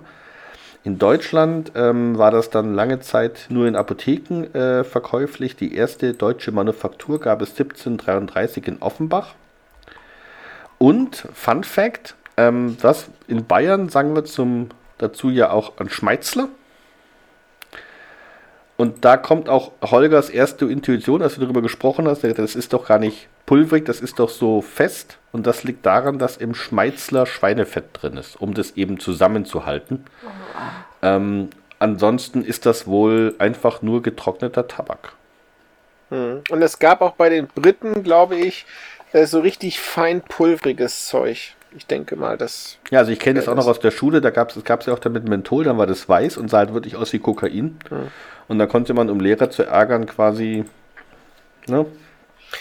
Hat aber nie ein Lehrer halt geglaubt. Nicht, ich kann mir halt nur nicht vorstellen, dass der äh, Don Carlo tatsächlich echt einen guten Schnupftabak verwendet für sowas, sondern ich hätte halt angenommen, die hätten irgendwas anderes genommen, was geeignet wäre, um Niesen hervorzurufen. Ja, Pfeffer. Aber. Ja, wahrscheinlich war der auch teuer, ne? Aber der Van Dusen sagt ja, so das ist guter guter Schnitt. Ja, der ja. sagt doch, der, der Van Dusen analysiert den doch ja. mehr oder weniger organoleptisch und sagt, das ist guter Stoff. Ja. Ja, war aber teurer. jetzt mal, kann das, äh, aber das ist doch nicht realistisch, oder? Nur weil es da rumliegt, dass man niesen muss? Nee, das glaube ich auch nicht. Also theoretisch, wenn du das jetzt wirklich so frei verteilen könntest, dass es so eine Wolke gibt, ne, dann kann ich mir das ja. schon vorstellen. Also, um bei dem Staub zu bleiben, das kennt man ja, wenn du jetzt wirklich mal in den Dachboden oder in den Keller kommst, wo es sehr staubig ist und der wird so aufgewirbelt, ne, dass man dann also tatsächlich niesen muss, also zumindest ich muss das. Ähm, aber bei Schnupftabak, da müsste er dann schon sehr gut verteilt werden. Und der hm. schwebt ja dann nicht so. Also ich glaube es ehrlich gesagt. Na, sagen wir so, auf einen Sänger, auf einen Chor darunter, wo die singen und dann ja auch tief einatmen müssen, kann ich mir ja. schon vorstellen, wenn du das Aber von Orchester oben runter kippst. Ja, äh, weiß ich nicht, ob das dann durch diesen Chor eventuell ja. verteilt wird. Also, aber dass es dann so stark wirkt, Glaube ich jetzt aber nicht. Sei es aber, aber also es ist zumindest jetzt, jetzt, nicht unglaubhaft, dass man nee. davon niesen muss. Also, nee, ähm, ich sage also, ich, ich finde, was machst du da, Holger? Entschuldigung. Er setzt sich sicherheitshalber ja, mal die Maske auf. Du musst die Maske ja, nicht aufsetzen beim Podcast. Das ist okay, du bist ja geimpft. So. Also, der Grau identifiziert den Toten als den Repetitor Moroni ähm, und Moroni. beurteilt den Unfalltod als das Ende der Phantom-Episode. Genau. Kommt da nicht irgendwie dieses Zitat aus Don Giovanni? Äh, Jetzt kommen lauter Zitate. Der Grau, der lebt von Zitaten. Unter, ja. ja weil unter anderem William Busch kommt. William Busch. genau. Max und Moritz, die Hedge. Oper kenne ich nicht. Hören Sie doch auf. Aber jetzt kann ich hervorgreifen, ne? Äh, wurde denn Wilhelm Busch jemals ins Englische übersetzt? Weiß ich nicht. Das also er war zu der Zeit schon geschrieben. Also ja, ja, das ja.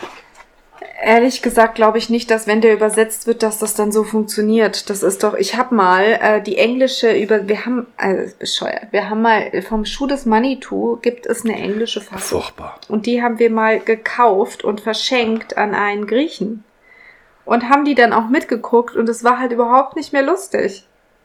Es ist wirklich, das ist, bestimmte Sachen kann man einfach nicht sehr gut übersetzen. Ich meine, alleine, also, es gab also zwei Punkte bei dem Film, wo ich, mich, wo ich vom, äh, vom Sitz gerutscht bin im Kino. Das erste war das am Anfang mit dem Daumen, ne, wo er den Daumen da aufschneidet zum Blutprüfer, der Aua und haut ihm eine runter. Und, und der Zipfelklatscher. Und das zweite war, äh, wie, sie da, wie der der eine sich umdreht und schreit, Indianer! Und dann geht die Kamera und die beiden, Servus.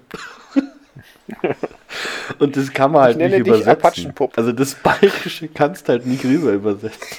Nein, also das war alles, der Film war großartig. Film war da brauchen wir jetzt nicht drüber reden. Schade. Aber es, das ist halt auch andersrum, ne? Äh, es gibt auch englische Filme oder englische Sketche, die funktionieren in der deutschen Übersetzung. Ja, Monty Python. Oder Yes Minister. Wenn du das versuchst zu übersetzen, das geht nicht. Also verliert äh, an, an, an Witz. Fun Ähm, Fact: Es gibt eine Folge von Monty Python, die haben es auf Deutsch, Deutsch gemacht. ich weiß. Und die haben sie sogar auf Deutsch gesprochen. Die haben die Texte übersetzt und haben die versucht, das auswendig zu lernen, die Engländer. Und deswegen kann John Cleese ja immer noch einen deutschen Satz, ich kann mit einem Löffel Fledermäuse töten. Das weiß ich nicht. Ja, hat er mal in einer So. Talkshow gesagt. Finde den Satz witzig. Gut, äh, unabhängig davon. Also, ähm, der äh, Moroni, äh, der, der Quatsch, der, der Grau ist total happy. Also erstmal sagt der Moroni, der Repetitor, also Italiener, ähm, sagt dann, er ist total happy, weil äh, diese Gala-Vorstellung kommt zu Ehren des neuen Botschafters, dem Fürsten von Monteleone, der gerade aus Burma kommt, wo es ja keine Opern gibt. Dann sagt der Hedge, wie spielt ihr dem Wagner vor? Nein, Puccini und Tosca. Ähm, da frage ich mich eben, warum, warum war der so nervös? Also wenn es darum ging, hätte er vor dem Phantom keine Angst haben müssen. Und er sagt, das ist das Debüt des neuen Opernstars Teresa della Scala, La Grandiosa. Wie die beiden da zu schwärmen anfangen, ne? Die übrigens habe ja, ich so nicht, nennt man sie Bella Italia. die habe ich übrigens nicht gefunden. Also ich sage ja Bella nachher was zu Italia. den Sängern. Nein, Bella Italia habe ich schon gefunden. Also ich weiß, wo es ist. Aber ähm, Teresa della Scala habe ich nicht gefunden. Ähm, und dann fällt mir nur auf, weil der Van Dusen dann irgendwie nicht so überzeugt klingt, dass die Phantom-Sache vorbei ist. Ähm, Ja, das hat mich auch gewundert. Es gab eigentlich zu dem Zeitpunkt noch keinen Grund anzunehmen, ähm, dass der nicht vielleicht wirklich abgerutscht ist. Und dann hätte es ja se- sein können, Ja. dass das vorbei ist. Ne? Aber wahrscheinlich hat er einfach geglaubt, dass das nicht ist. Ich würde ganz gern was zu dem Fürst von Monte. Ja, oder weil, weil, weil äh, so nach dem Motto Mafia, äh, da kommt dann halt einer nach. Das kann auch sein. Ja, aber ist der andererseits, das war ja jetzt keine richtige Mafia-Sache in dem Sinne, sondern die haben ja damit harmlosen ähm, Zwischenfällen versucht, das Opernprogramm zu stören, damit die wieder auf anderes Programm Ja, wechseln. andererseits, ab- also so harmlos nicht. Also einmal haben sie einen Einbruch begangen und Schmuck geklaut dafür. Und einmal Ja, mit dem gut, Rizinus hat Entschuldige, selber gesagt, wie giftig das ist. Also, Ja, erstens haben wir ja festgestellt, dass das wohl nicht Rizinus gewesen sein kann. Zweitens ist ja keiner gestorben dran. Wenn natürlich einer jetzt alles säuft, dann ist doof, aber deswegen habe ich ja gefragt, wie viel muss man trinken, dass man stirbt. Ähm, ja, aber gut, fragen. ist auch einfach nur ein, der weiß, dass das Hörspiel noch nicht vorbei ist. Der sagt, da fehlt doch noch eine halbe Stunde, deswegen weiß er, dass es weitergehen muss. Ich wollte zum Fürsten von Monteleone was sagen. Den Na dann. Den gab es nicht. Es gab aber einen Herzog von Monteleone. Und der, äh, der, das war der Titel der Familie, ich spreche es jetzt bestimmt falsch aus, Pi- Pignatelli.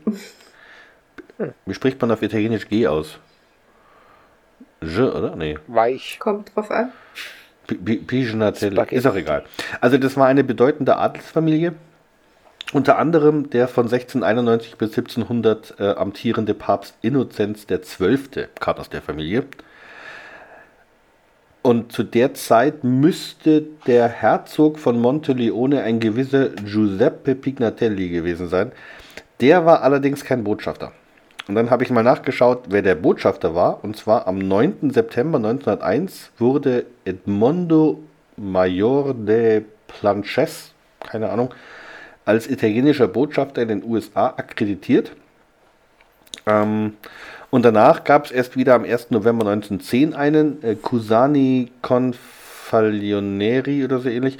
Zu dem ersten, zu dem Planches ist noch zu sagen, ähm, der kam nicht aus Burma, aber fast. Der kam aus Belgrad. Und davor war er Botschafter in Berlin. Und da ist er rausgeschmissen worden, weil er ähm, jüdische und französische Wurzeln hatte. Hat ihn dann äh, der deutsche Kanzler äh, rausschmeißen lassen von Caprevi. Und dann ging er nach Belgrad und von Belgrad ging er in die USA. Ähm, so, unabhängig davon, also ich, ich habe ja mal im, die Ehre gehabt, in deutschen Botschaft ein Praktikum zu machen mich da mal so ein bisschen äh, umgehört. Es ist absolut nicht glaubhaft, dass jemand erst nach Burma geschickt wird, um danach Botschafter in den USA zu werden. Also das, die gehört zu dem, also generell in jedem Land, also vielleicht außer China, weiß ich nicht, ist äh, Botschaft der USA so das Top, wo man hin möchte als Diplomat. Und ähm, Burma eher nicht so. Das heißt, äh, da gibt es so eine Rangliste, so. ja, und du bewirbst dich darum, aber du kommst eben nicht von Burma auf USA. Da, da musst du vorher ein paar Zwischenschritte äh, gehabt haben, um da diese Ehre zu haben, weil da wollen halt alle hin. Deswegen ist das absolut nicht glaubhaft, dass diese, diese Reihenfolge. Also ich würde nicht unbedingt in die USA wollen. Ich schon. Doch, ich schon. Wobei Washington, weiter war ich jetzt noch nicht. Ist Holger ist Washington Doch, schön? Ich, auf, ich bin laufen gewesen. Ob es schön ist, habe ich Einmal gefragt. vom Kapitol zu Lincoln und wieder zurück. Ob es schön ist jetzt zum Mhm. dritten Mal. Mhm. Und wie lange hast Ich du mag's. gebraucht? Von Link, Was? Link, was mein, Lincoln meinst du diese, diese, da, da wo er Der, sitzt? der hockt doch da. Ja, da wo auch das Washington Monument ist, oder?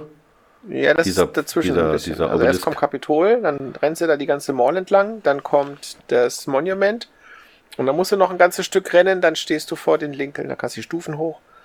Wie Rocky. Und wie lange hast du gebraucht? Wie viele Kilometer sind das? Ähm, mach mal Nein, weiter, ich Holger, google jetzt nicht, wie lang das ist. Das Ich muss es nicht googeln, das ist in meinem Ding. Wieso? Er kann das doch in seinem Tracking suchen. Ja, also Ja. gut.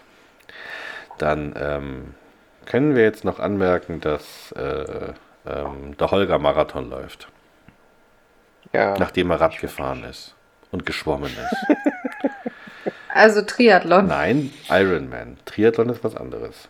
Nee, Triathlon ist die, Nee, ist die, die Sportart. Und dann kommt es auf die Distanzen Richtig. an. Und die Langdistanz, wenn du sie bei Ironman machst, nennt sich so. Wenn du sie bei Challenge machst, heißt es Challenge. Äh, ist da auch ein Vollmarathon? Ich dachte, bei den anderen ist nur so Ja. ein Halbmarathon dabei. Nee. Und dann gibt es noch den Norseman zum Beispiel, das ist dann der oben in Island. Es gibt so Also einen übrigens auch in Spitzbergen, Holger. Wenn du da mal hingehst, dann komme ich mit. In Spitzbergen. Ne? Ja, das ist kalt. ja. Da gibt es Eisbären. So. Der Holger rennt lieber da, wo es heiß ist. Ich zeige euch nur mal ganz kurz hier. So, sieht man die Karte? Nee. Äh, nee, aber ich sehe eine Stunde und ja, sechs es ist Kilometer. geradeaus.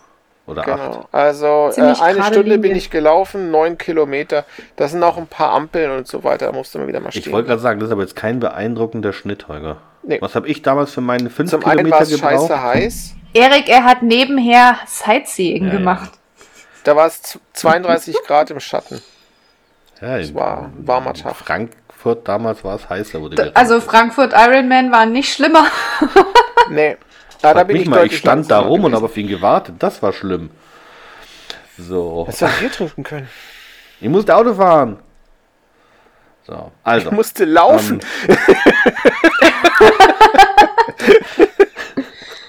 also, wir sind jetzt, äh, wir machen jetzt einen Sprung auf den Samstag.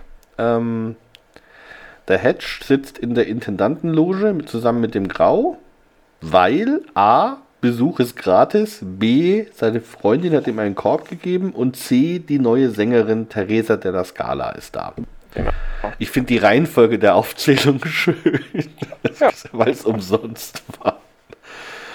Ähm, ja, jetzt kommen wir jetzt Aber wenn ich umsonst in die Oper kommen würde, würde ich auch hingehen. werden ein paar Gespielt Sänger. wurde der Troubadour. Ähm, nee, nicht der Troubadour.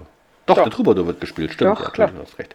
der ähm, auf Italienisch übrigens Il Trovatore heißt. Travatore. Was ja italienische Oper ist. Genau.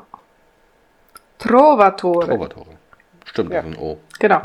Also ist von Giuseppe Verdi Uraufführung war 19, 1853 die äh, äh, und zwar in Rom. Äh, das Ganze spielt in Aragonien und Biscay. Keine Ahnung, wo das ist. Äh, und dauert zweieinhalb Stunden in vier Akten. Das ist doch mal wieder echt Ja, aber die haben ja Pause. machbar. Ja, eben. Ja. Finde ich human. Ich möchte übrigens anmerken, also das ist ja, Und sehr schöne Musik. ähm, das ist ja der 15. Februar 1902. Mhm. Und da wurde in der Oper Carmen gespielt. Übrigens am Mittwoch, also da, wo sie bei Lohengrin saßen, am 12. Februar 1902, wurde auch Carmen gespielt. Und Welche? angeblich wurde ja am 16. dann Tosca gespielt. Und das ist fast richtig, weil Tosca wurde am 17. Februar gespielt. Ich möchte das mal so anmerken. Also er war okay. nahe dran.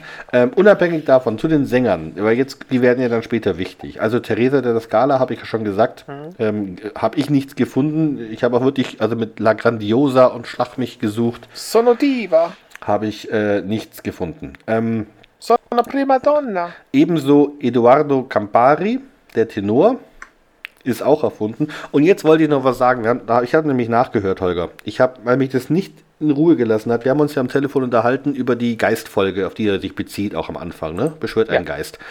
Wo ja der, ähm, wie hieß er nochmal?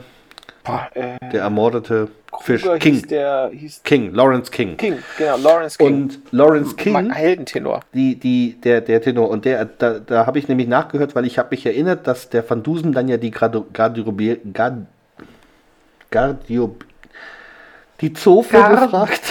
Strobiere. ja, das liegt an dem Bier hier. Ähm, und die, witzigerweise, sagt dann in dem Hörspiel, ähm, ähm, dass er abgelöst wurde von dem neuen Tenor Scotty. Mhm.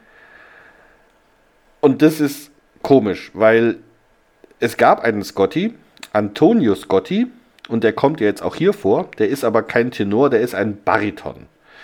Genau. Also sowas von was anderem. Und den gab es also wirklich. Ähm, 1866 bis 1936 33 Opernsaisons an der Met gespielt. Äh, sein Debüt als Sänger gab er an der Mailänder Scala 1898 ähm, in Die Meistersinger. Also der hat als Italiener was Deutsches gesungen in Mailand. Ähm, sein Debüt in der Met war äh, 1899 in Don Giovanni. Und 1901 war er der erste Künstler, der die Rolle des Scarpia in Puccinis Tosca aufgeführt hat. Warum das so betont wird, dass er der erste Künstler war, der, der weiß ich nicht, aber es war wohl was Besonderes. Nochmal, was war der letzte?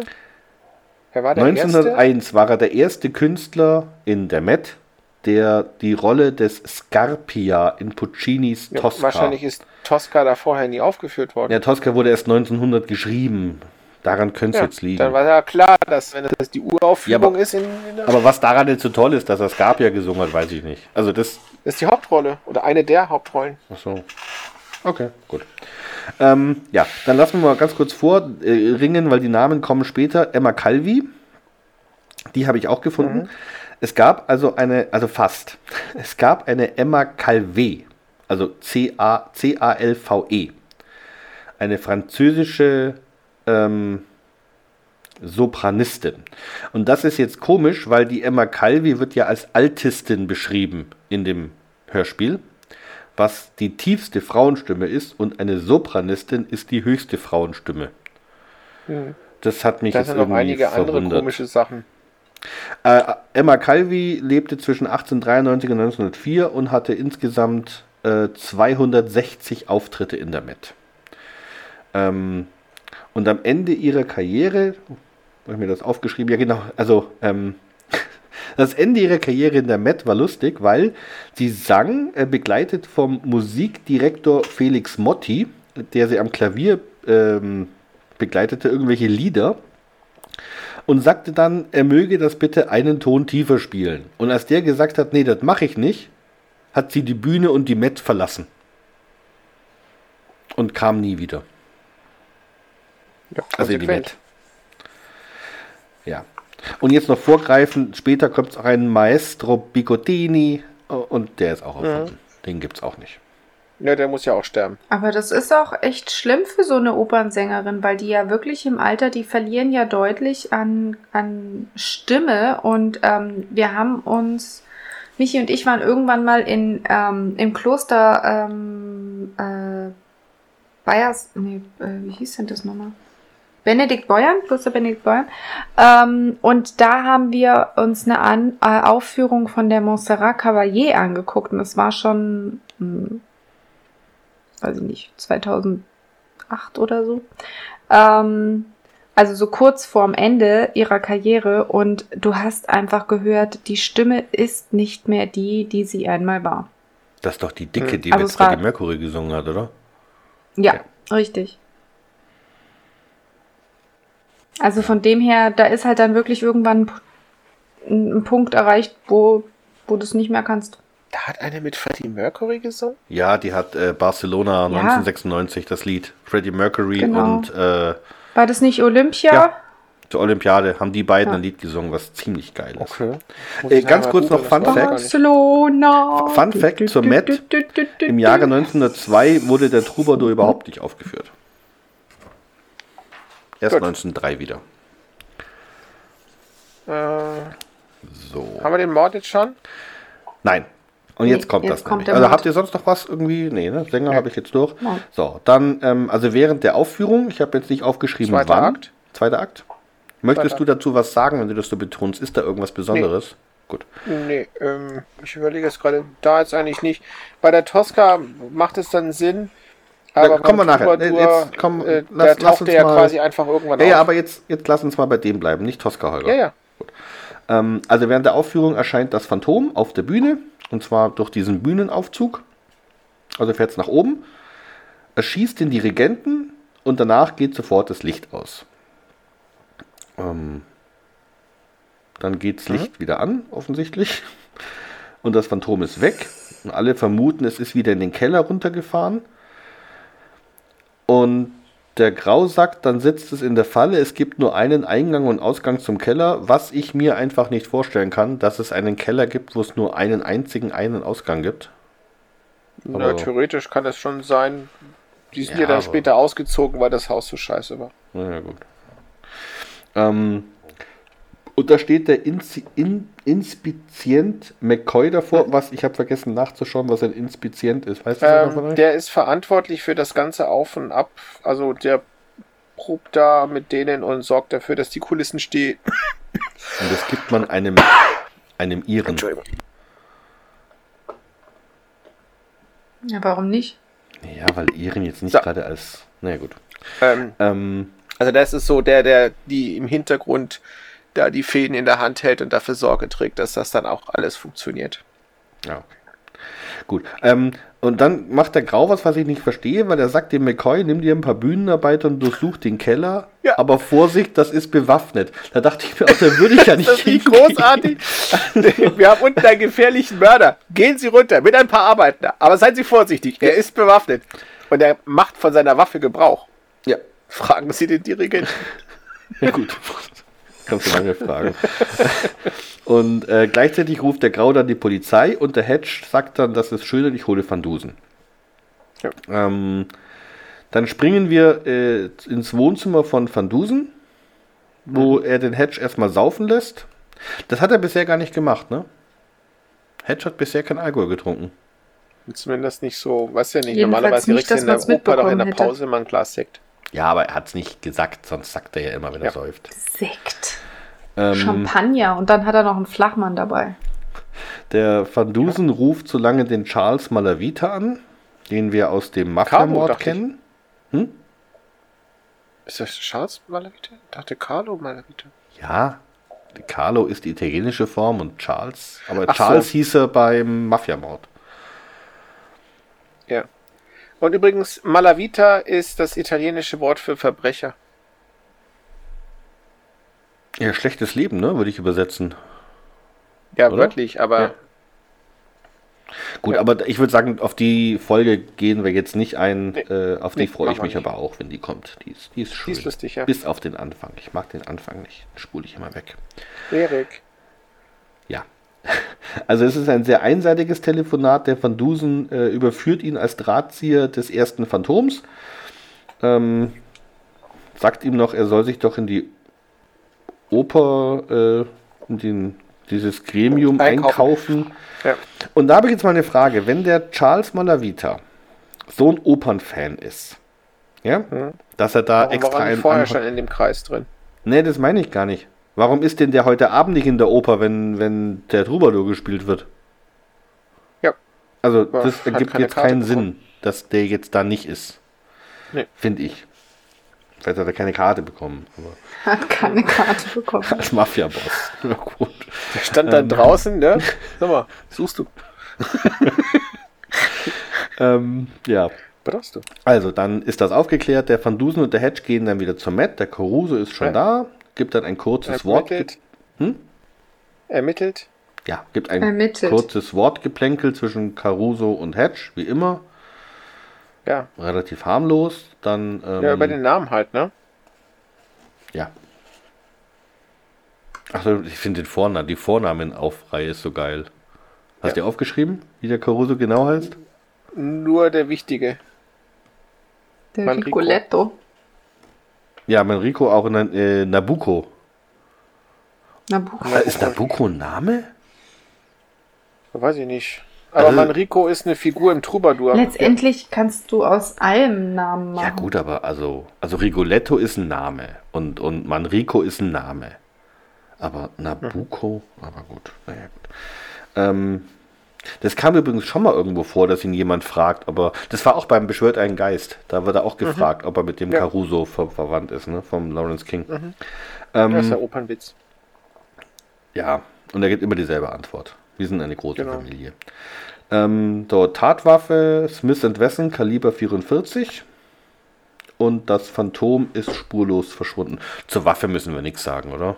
Nee, Naja. da habe ich auch nichts aufgeschrieben. Ist. Ja, also. Ich habe mir dann nur aufgeschrieben, dass ähm, die äh, Della Scala in ihrer Garderobe war und der Scotty auch. Das wissen wir aber noch nicht. Das kommt erst später. Ja, man kann doch jetzt sagen. Ja, okay. Also, da Gut. passiert jetzt nicht viel dazwischen. Na, dann sag da doch hatte, noch ich mehr noch, dazu. da hatte ich noch gedacht gehabt, ich bin jetzt einer großen Sache auf der Spur, weil das kann eigentlich gar nicht sein. Und bis ich dann gemerkt habe, doch, das stimmt schon. Ja, weil du verwechselt hast, dass der, ähm, Ja. der Bariton. ja, Asche auf mein Haupt. Ja. Das ist mir echt peinlich. Nee, ist ja gut. okay. Ich verwechsel es auch immer bei denen. Ich habe auch nicht gewusst, dass das Altistin eine tiefe Frauenstimme ist. Ich dachte immer alt, hoch. Doch. Irgendwie. Ja, ich habe es auch gelesen, aber ich hätte davor gedacht, weil alt irgendwie, hätte ich unter hoch. Ja, auf Italienisch, aber nicht auf Deutsch. Ja. Das heißt ja auch Altstimme und Ja. nicht. Ich ähm, bin nur manchmal intelligent. Ähm, wo war ich jetzt hier auf meinen Notizen? Genau. Also der Van Dusen sagt dann, ähm, das Phantom hat bei Dunkelheit äh, Umhang und Waffe auf die Hebelvorrichtung geworfen und sich unter die Personen auf und hinter der Bühne gemischt. Hm. Das heißt, Jetzt- das Phantom gehört zur Operncrew. Genau, aber jetzt mal eine Frage. Ich meine, dass das irgendwann mal wird die Della Scala beschrieben. Und die Mhm. haben sie jetzt nicht irgendwie als kleines, zierliches Persönchen hingestellt, sondern als eher Wuchtbrumme. Ja. Ja. So, jetzt haben die ja den, den, den, das Phantom da gesehen. Auf der Bühne. Dem müsst, das muss doch auffällig sein, dass das eher klein fett ist. Ja, Weißt du, was ich das, äh, und vor allem, ich sag mal, es muss doch auffällen, dass auf einmal dieser große Opernstar in der Menge steht, äh, wo er nichts zu suchen hat.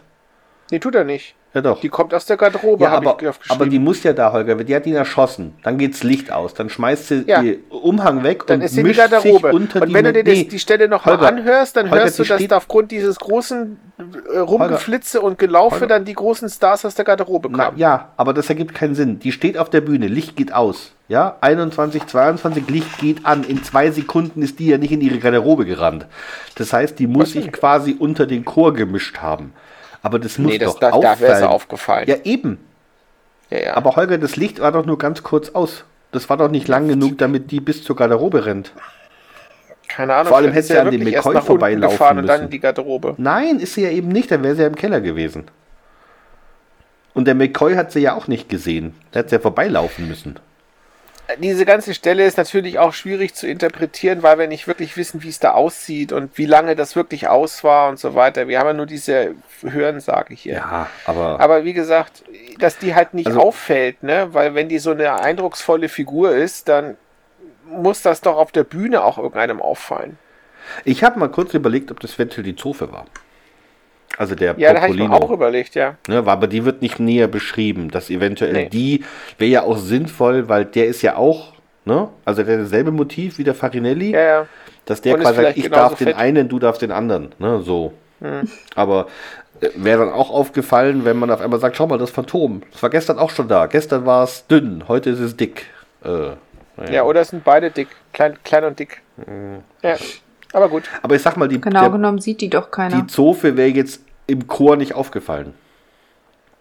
Doch, natürlich. Die Leute, die da im Chor sind, die kennen sich doch untereinander. Die Ja, proben aber doch so ein ständig. Chor, so ein großer, ja. So, äh, Chor heißt nicht, dass da hunderte von Leute stehen. Das können Nee. auch nur fünf sein. Na Denk, gut. denk mal an, an bei, ähm, bei, Also als ich in meine- Zauber, der Zauberflöte. als Doch, bei der ich Zauberflöte, bei das ist der meiner- Chor, es sind drei Frauen. Ja, als ich bei meiner Wenn da eine vierte Opernaufführung, steht, das fällt auf. als ich bei meiner Opernaufführung auf der Bühne stand, war der Chor 30, 40. Und bei welchem Stück warst du? Ähm, dieses, dieses, was da in, in China spielt, ähm, Ach, das? Nessun Dorma kommt da Ach, drin vor. natürlich. Wer ist denn das? Da, wo Nessun Dorma gesungen wird. Ähm, tja, In. China. Wer ist denn das? Ist auch italienisch. China? Moment. Nessun Dorma kennt ihr. Ja, natürlich kenne ich. Das Ja, hat der Paul Potts gesungen. Ja, unter anderem. Turandot. Achso. Ja, Oh, Potz. Und das spielt in China? das spielt in China. Was hat nochmal die ist. Engländerin gesungen? Wie hieß die denn nochmal? Welche Engländerin? Ja, es gab doch Paul Potts und dann gab es doch da noch so eine Frau. Das Dependant zur, zu Paul, Paul Potts. Susan Boyle.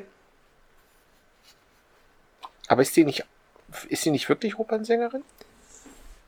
Susan Boyle, die hat auch bei irgendwie so einer Sendung ist die entdeckt worden. Ja, also ich will nicht ausschließen, dass es mal große Chöre gibt. Beim Fidelio gibt es den Gefangenenchor, das sind garantiert auch mehr als drei Leute. Aber grundsätzlich kannst du nicht erwarten, wenn der Wort Chor auftaucht, dass da, da die ganze Bühne gerammelt voll ist und keinem fällt's auf, wenn da noch Nee, einer dazukommt. Ja gut, aber ich sag mal, wenn da jetzt 20 Leute in dem Chor wären, dann könnte ich mir unter Aber dann Umständen würdest du noch auch merken, wenn da plötzlich einer dabei ist, der überhaupt nicht nie dazugehört. mit dir geprobt hat. Ja, das ist richtig. Also irgendwie ist das ein bisschen... Na gut. Ja, egal. Komm, Ja. weiter. So, also, ähm, Tosca. Dann kommt der, die, noch die Information, dass die Bühnenarbeiter sich alle gegenseitig Alibis geben. Also es bleiben im Grunde nur noch übrig ähm, eine sehr kleine Schnittmenge aus Leuten, die sowohl am Mittwoch als auch am Samstag da sind. Ne? Und dann kommt die Sache mit dem Ryan, der Ach, ich Alkoholiker. genau. Ne? Nur einen winzigen Schluck. der am Mittwochabend Ja. gesehen hat, wie, äh, wie war das, das eine Phantom hat das andere geschubst. Und dann ist es gefallen. Das andere. Nicht das ja, eine. aber dann, dann stimmt das ja, was ich sagte. Der ist überrascht worden. Die haben nicht gekämpft. ja, gut, aber Nee, ja, okay. ja. Also er hat ihn geschubst. Ich finde das Wort schubsen sehr passend. Ähm, lässt sich auch bezahlen dafür, ne? Also, dass er so eine Info hat und dann hat er die Polizisten ja schon gesagt und dann kommt Van Dusen und er soll es ja nochmal sagen und dann muss der Van Dusen dafür Geld zahlen. Ja, also es ist eigentlich Also- kaum glaubhaft, dass jemand angesichts der Polizei da Geld rausholen Ja, will. vor allem- aber gut. Der, er hat es ja dem Van Dusen vorher, dem, dem Caruso vorher gesagt. Also ist ja gar kein Sinn, dass er jetzt auf einmal dafür Geld will. Aber er bekommt einen Dollar. Ja. Nee, sogar zwei, glaube ich, ne? Ist doch egal. Und ähm, ja, dann fragt der äh, Van Dusen fragt den Grau, wer am Mittwoch und am Samstag gleichzeitig da war. Eigentlich keiner, weil Verdi-Singer singen nicht Wagner-Opern. Aber es gab eine Sonderprobe für die italienischen Sänger mit dem Repetitor Moroni. Und jetzt habe ich mal eine Frage dazu. In so einer Oper. Ja, ja, die haben Solo Diva. Gut, aber in so einer Oper, die ist ja jetzt nicht so riesengroß. Und jetzt singen da, also singt da die Skala, ne? Und der, also Mhm. die singen da jetzt alle aus vollem Halse, Ich glaub nicht, während gleichzeitig vorne. Wagner gespielt wird. Das Nee, nee, muss nee, man nee, doch nee, das hören. kann, kann ich mir nicht vorstellen. Die haben garantiert Wagner gespielt, dann machen die mal eine halbe Stunde Pause, damit die ihre Finger lockern können und in der Zeit stellt die sich dahin mit einem und äh, übt ihre Arie. aber da war das so. Publikum doch schon da. Die haben abends um 8 und hatten da die Oper angefangen. Ja, aber die Oper, die üben doch nicht nur auf der Bühne, die haben doch hinten Probenräume. Ja, aber das sind, meinst du, dass die so schalldicht sind, dass du das dann im Rest des Hauses Ja. nicht hörst? Mit Ja. Sicherheit. Du, wenn da, da müssen ja mehrere gleichzeitig verschiedene Sachen proben. Das Orchester muss die Stücke einproben. Ja, ja? Dann hast du die Sänger, die äh, ihre, genau, dann muss der Chor proben und so weiter. Und auf der Bühne wird ja nicht die ganze Zeit geprobt. Das ist ja nicht so, dass dann immer nur einer auf der Bühne steht. Die haben verschiedene Probenräume. Ja. Die haben ja auch Räume, wo die sich einsingen und Stimmbildung machen. Klar, das ist alles Schall. Äh, nicht schallisoliert, nicht wie im Tonstudio, aber das wird schon so gebaut sein, dass die sich gegenseitig nicht stören. Okay. Na gut. Nein. Also irgendwie habe ich mich daran. Ah. Also ich weiß damals äh, am Bonner, äh, da war ja auch so, da gab es ja oben eine Etage, wo die ganzen Musikräume waren. Da wurden ja unterschiedlichste Instrumente unterrichtet. Und du hast da aus dem Nachbarzimmer nicht viel gehört. Das war alles, da war überall, waren da so ähm, zusätzliche Styroporplatten angebracht und die Türen waren relativ dick, dass halt jeder äh, sein Instrument da spielen konnte und nicht vom Nachbarzimmer überschallt wurde. Okay. Na gut. Dann gut. Stell dir mal Ähm, vor, du übst Triangel und nebenan ist Schlagzeug.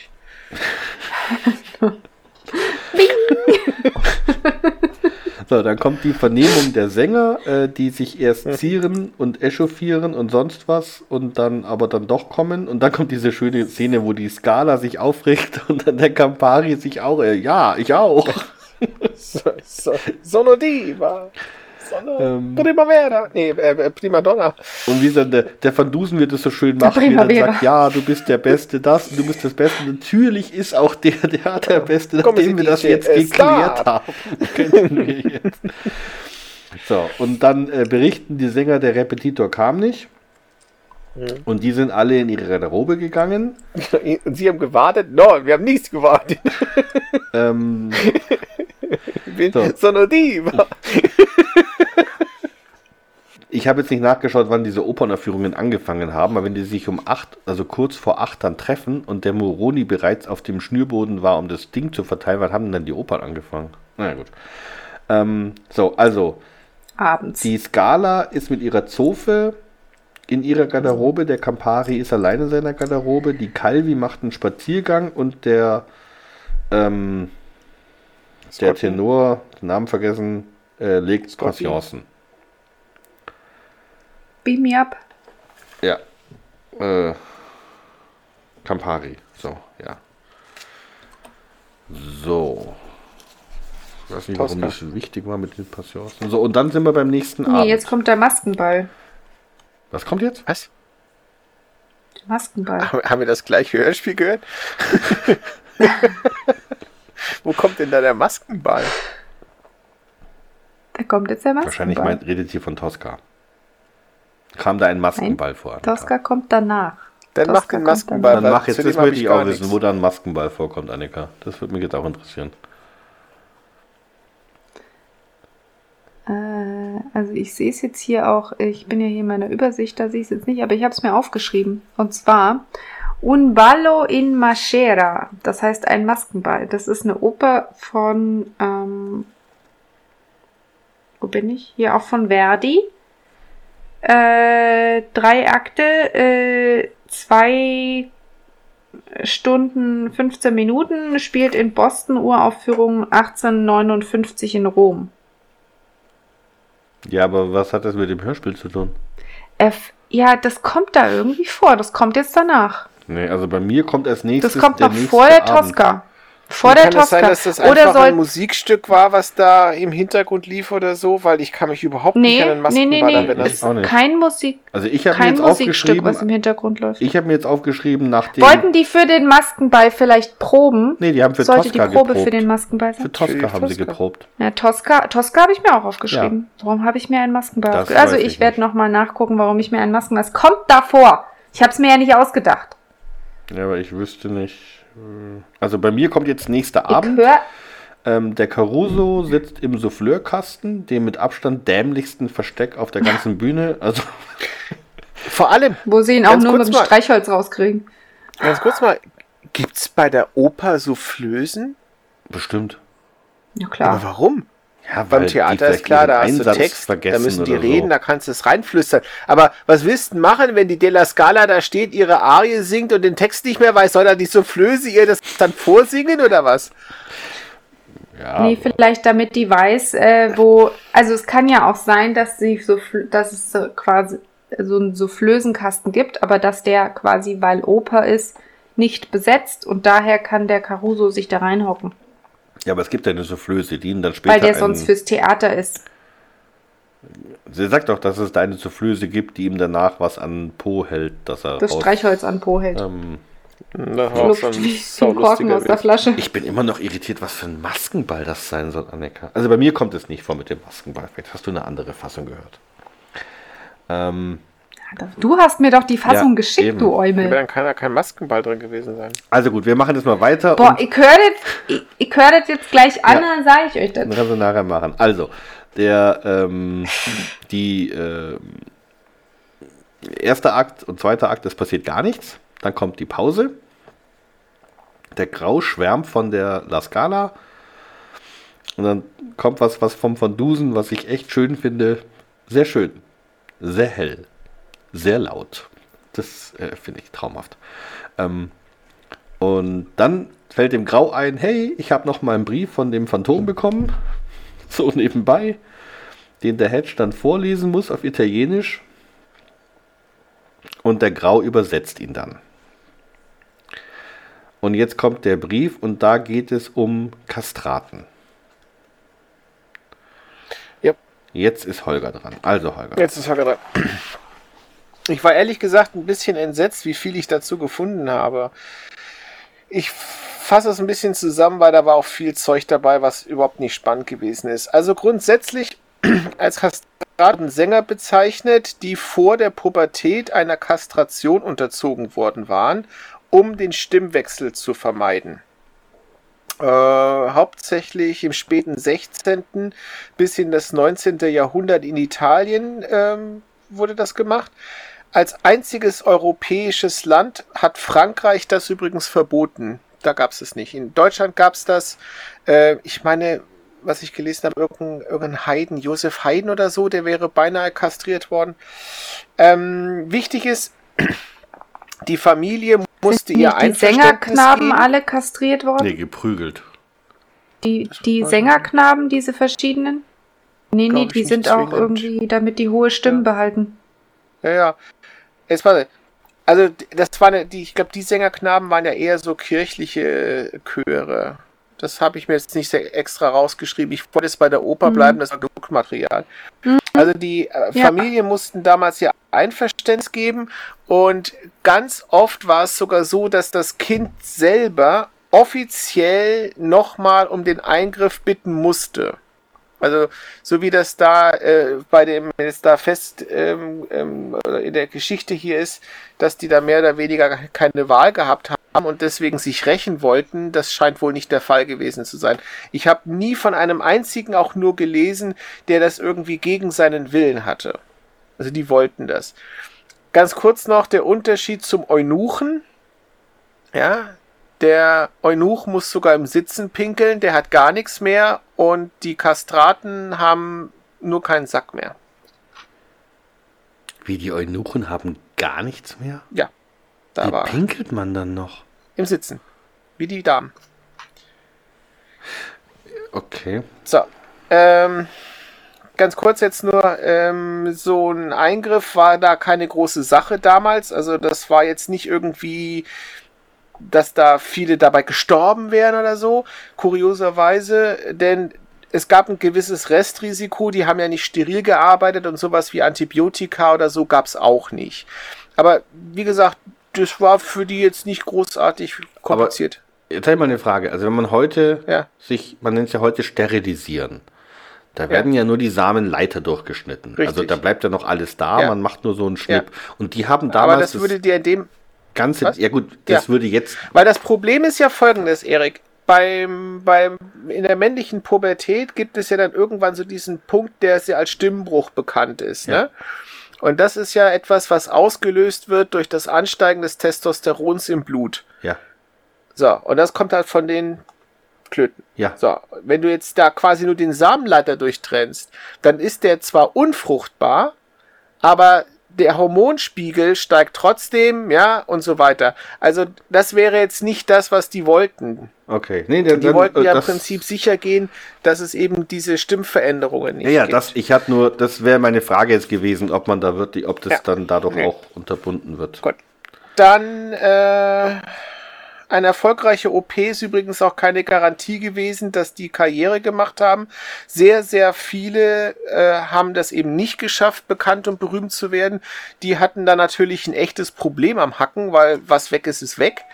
Äh, die haben dann ganz häufig äh, sind ins Kloster gegangen, sind Mönch geworden oder äh, sind äh, Lehrer für Musik und so weiter geworden, weil jetzt Ausbildung war sehr wichtig. Also die Kinder wurden regelrecht in speziellen Konservatorien gedrillt.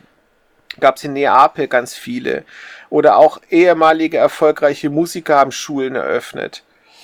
Äh, ein großer Teil der Ausbildung war das Beherrschen und die Kontrolle des Atmens. Ähm, das bei Singen das doch generell, kommt oder? irgendwann mal bei Farinelli. Was? Das bei Singen nicht generell, dass die da mit der Atmung... Ja, aber die müssen Ja. wohl, also Farinelli muss wohl deswegen so toll gewesen sein, weil der wohl ein unglaubliches Lungenvolumen hatte. Da müsst ihr mal googeln auf YouTube, ähm, da gibt's ja einen Film und da gibt's also einen Clip, der dauert glaube ich 90 Sekunden oder so, wo der Farinelli auf der Bühne steht und dann eben so einen Ton so unglaublich lange hält dass dann, das ist Fun Fact, die ganzen Damen dann im Publikum dann in Ohnmacht fallen. Die Pop, äh, die, Quatsch, die Popstars, die ähm, Kastraten, wenn die da mal erfolgreich waren, die hatten dann sogar so ein richtiges Popstar-Image. Also die waren beliebt auf Empfängen. Die haben zum Teil dann auch sehr amoröse Briefe von den Damen geschickt bekommen. Die haben sich zum Teil dann erhofft, dass sie mit denen eine Affäre haben könnten, ohne Angst haben zu müssen, schwanger zu werden. Konnten die eigentlich noch? Nee. Also angeblich, angeblich gab es den einen oder anderen, der es behauptet hat. Äh, die haben nicht gerne darüber gesprochen. Ne? Ich meine, wer redet auch darüber? Aber ich kann es mir echt nicht vorstellen. Nee. So, dann wolltest du wissen, welche medizinischen Folgen hat sowas? Äh, als erste und wichtige ist zu nennen Unfruchtbarkeit Ja, ja, nu. logisch. Ähm, dann kein Bartwuchs. Mhm. Im Alter keine Glatzenbildung. Verdammt. Jetzt kommen wir zu den nicht so schönen Sachen. Mensch, der Erik denkt sich gerade so ein Mist. Jetzt kommen wir zu den nicht so schönen Sachen.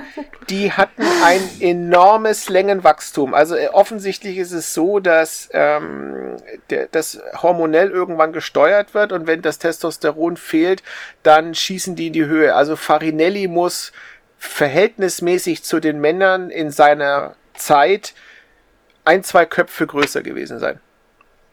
Also ich habe irgendwo mal gelesen, so 1,90 oder so war der. Willst du damit sagen, dass Leute, die sehr groß sind, irgendwie weniger Testosteron haben? Nee. Also, Aber dass jeder, der keine Eier mehr hat, größer wird als jemand, der welche hat. okay. Dann Dann möchte ich nicht Osteoporose. wissen, wie groß Michi wäre.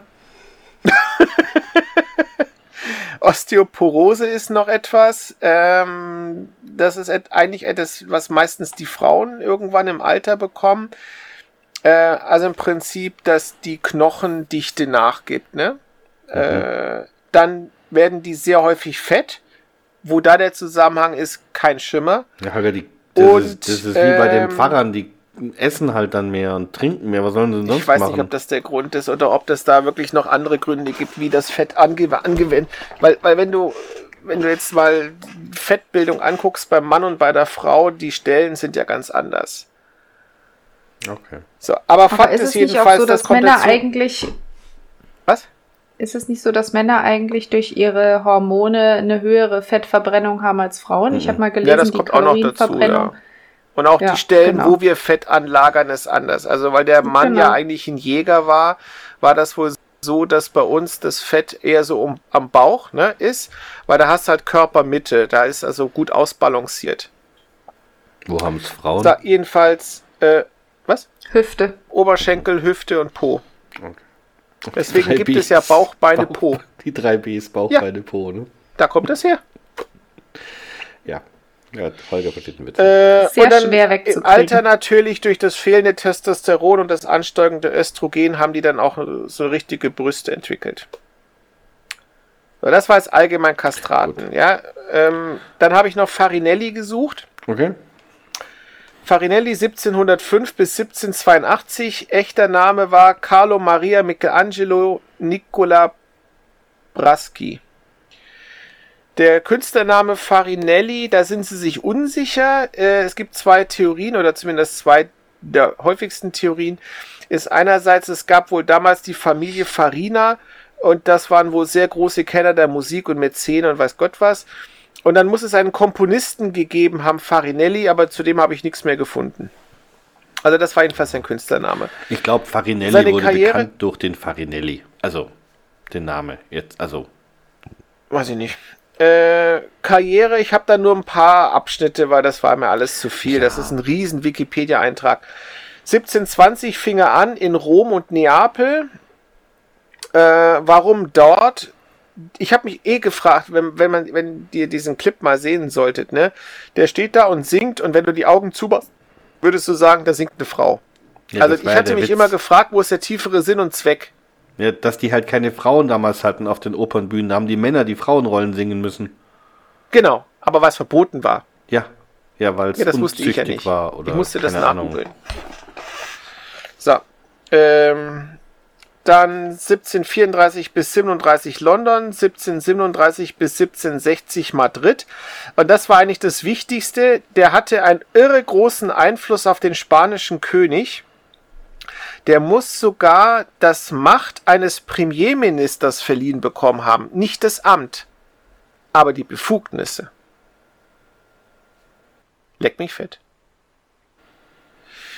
Ja, Krass. der hat auch tierisch Geld gemacht und hat dann seinen Lebensabend in Bologna verbracht. Hat er geheiratet. Nee, es gab wohl Kastraten, die das zum Teil machten. Äh, es ist allerdings so, dass das eigentlich nicht. Also zum einen war die Kirche dagegen. Ich meine, dass es da irgendwo so einen Papst gab, der gesagt hat, äh, dass man nur heiraten darf, äh, um sich eben fortpflanzen zu können. Und wenn du kastriert bist, kannst du das nicht und dann kannst du auch nicht heiraten. Und dann war es zum Teil auch so, dass die äh, Familien das nicht so gerne hatten, weil ja da die Linie dann abbrach. Ne? Es gab ja auch die Sache, dass eine Ehe vollzogen werden muss im Bett und das geht Ja, dann das meine ich nicht. ja. Also, Ja. wobei, wie man das testen Also auch nicht. geheiratet hat er nicht. Der hatte dann wohl irgendeine Anverwandte, die dann Kinder hatte und die hat er dann mehr oder weniger wie seine Enkel aufgezogen. Also er hat ein relativ glückliches Leben geführt, wenn man es davon mal so aussieht. Er war halt der bekannteste Kastrat in der Geschichte aller. So. Und dann habe ich noch Proporino gesucht. Und komischerweise habe ich da zwei gefunden, die beide gleich heißen. Und wenn du den Wikipedia-Artikel aufrufst, dann steht bei dem einen dran, nicht zu verwechseln mit Poporino. Und wenn du auf den klickst, dann kommt auf, kommst du auf einen anderen Text. Und da steht dann dran, nicht zu verwechseln mit Poporino. Und wenn du da drauf klickst, kommst du wieder zurück. Also da kann man sich eine Viertelstunde mit Ja. beschäftigen. Äh, es gab zwei, die also diesen Künstlernamen trugen. Das eine war ein Italiener mit deutscher Abstammung oder ein Deutscher mit italienischer Mhm. Abstammung. Ich habe jetzt so den deutschen Namen aufgeschrieben, weil das fand ich so witzig. Anton Hubert. Äh, und der andere war ein Italiener, äh, Giovanni Bindi. Beide so um die Zeit von äh, Farinelli rum. Also Okay. waren so seine Zeitgenossen. Gut. Aber mehr habe ich zu denen nicht. Ja, mehr müssen wir jetzt auch wirklich. Ich glaube, das Nee, ne? war jetzt schon. Das fast- reicht. So, ähm, ja. der Grau, ähm, also erzählt halt der Kastraten Farinelli, erzählt dann auch von einem Kastratenskandal ähm, in Sizilien. Aber er kann es nicht beenden. Dann kommt dann die Rosina, die Zofe der Teresa della Scala und sagt, äh, Hilfe, Hilfe, Hilfe. Eine Rasierklinge im Handtuch. Die Dame kann nicht mehr auftreten. Ich frage mich ja, wie so eine Rasierklinge ins Handtuch kommt. Aber gut. Ähm, der Grau sagt sofort, das muss das Phantom gewesen sein. Was aus mehreren Gründen unsinnig ist, finde ich, dass er auf den Schluss kommt. Weil A ist das Phantom tot und B ist es eine italienische Sängerin. Warum sollte er? Aber gut. Und er sagt dann, er muss jetzt ganz schnell weg, die Zweitbesitzung holen, Miss Geraldine Farrar. Ja, darf ich ganz kurz Ja. Was? Was ich mich fragte, die benutzt ja diese Rasierklinge im Handtuch als Ausrede. Ja. So, aber das würde doch bedeuten, dass die dann sich tatsächlich irgendwo schneiden muss, jetzt vielleicht nicht zwingend im Gesicht. Hätte man nicht eine andere Ausrede machen können, wie Ich frage mich, ist schlecht wo geworden überhaupt so? eine Ausrede. Ist die denn, jetzt im, ich kenne ja jetzt die Oper Tosca nicht, aber ist die denn jetzt den gesamten, die gesamte zweite Hälfte permanent auf der Bühne? Nee, aber relativ oft. Achso. Hm, hätte sie ja vorher Also es ist halt können. so, da geht es um diese zwei, ähm, darf ich nur aufpassen, dass ich die nicht verwechsle? Also, Also es geht du- im Prinzip um die Tosca und um zwei Männer und die verraten sich gegenseitig und zum Schluss wird einer erschossen, deswegen kommt es dann eben mit diesem Der Erschießungskommando. Cavaradossi. Genau, der wird erschossen und der Es gab ja. hieß der Scarpi, das war der, der böse Gegenspieler, der wird von der Tosca erstochen. Okay. Ist übrigens ein ziemlicher Dick-Move, weil äh, die verspricht ihm alles Mögliche, damit der zum Schluss verschont bleibt. Und er sagt, ja, ja, okay, machen wir, wir tun so, als ob der erschossen wird. Und dann ersticht sie ihn und dann sagt sie dem äh, Kava Aradossi, äh, du musst nur so tun, als ob du erschossen wirst. Es ist also alles mit Platzpatronen. Und ähm, der freut sich und sagt, wir sehen uns gleich. Und dann wird er halt wirklich erschossen. Das heißt, die eigentliche Böse ist die Tosca kurz zusammengefasst. Was? Das heißt, die eigentliche Böse ist die Tosca. Na, die eigen, der eigentliche Böse ist ja schon der Scarpi eigentlich. Die Tosca hat halt versucht, Ja, die den zu retten und hat um. halt mit den Möglichkeiten, die sie hatte, äh, versucht, ihm zu helfen. Also, Aber es Holger, ist du hast eine- doch gerade so erzählt, eine dass die- Herzschmerzgeschichte. Die Was? bringt zwei Männer um. Nee, nee, sie bringt den Scarpi um, Nee. weil der Scarpi ihr versprochen hat, wenn sie ihm zu, also wenn sie mit Ach. ihm geht, dann wird der andere Und begnadigt. wer hat die Platzpatronen? und das hat er aber nie vor. Ah, okay. Das heißt, die hat quasi sich also an der- dem Scarpi für den Mord am Cavaradossi gerecht, Gerecht. bevor der Der überhaupt noch war der, erschossen zu dem wurde. Zeitpunkt war der noch nicht tot. ich sag ja, die hat dich gerecht, bevor Mhm. er erschossen wurde. Achso, ja, ja. ja. Ich Es ist eine ziemliche Dramageschichte. Ich weiß auch gar nicht, warum die Tosca so toll findet, muss ich sagen. Ich habe mir das angehört, aber so richtig warm werde ich mit der nicht. Verstehe es auch nicht. So, aber ich habe was zu Geraldine Farrar. Die gab es wirklich. Äh, 1882 bis 1967. US-Sängerin, Durchbruch in Berlin mit der Oper Faust. Sie blieb in Berlin allerdings bis 1906 und hatte ihr Debüt in der Met Ende 1906 und blieb dann dort bis 1922.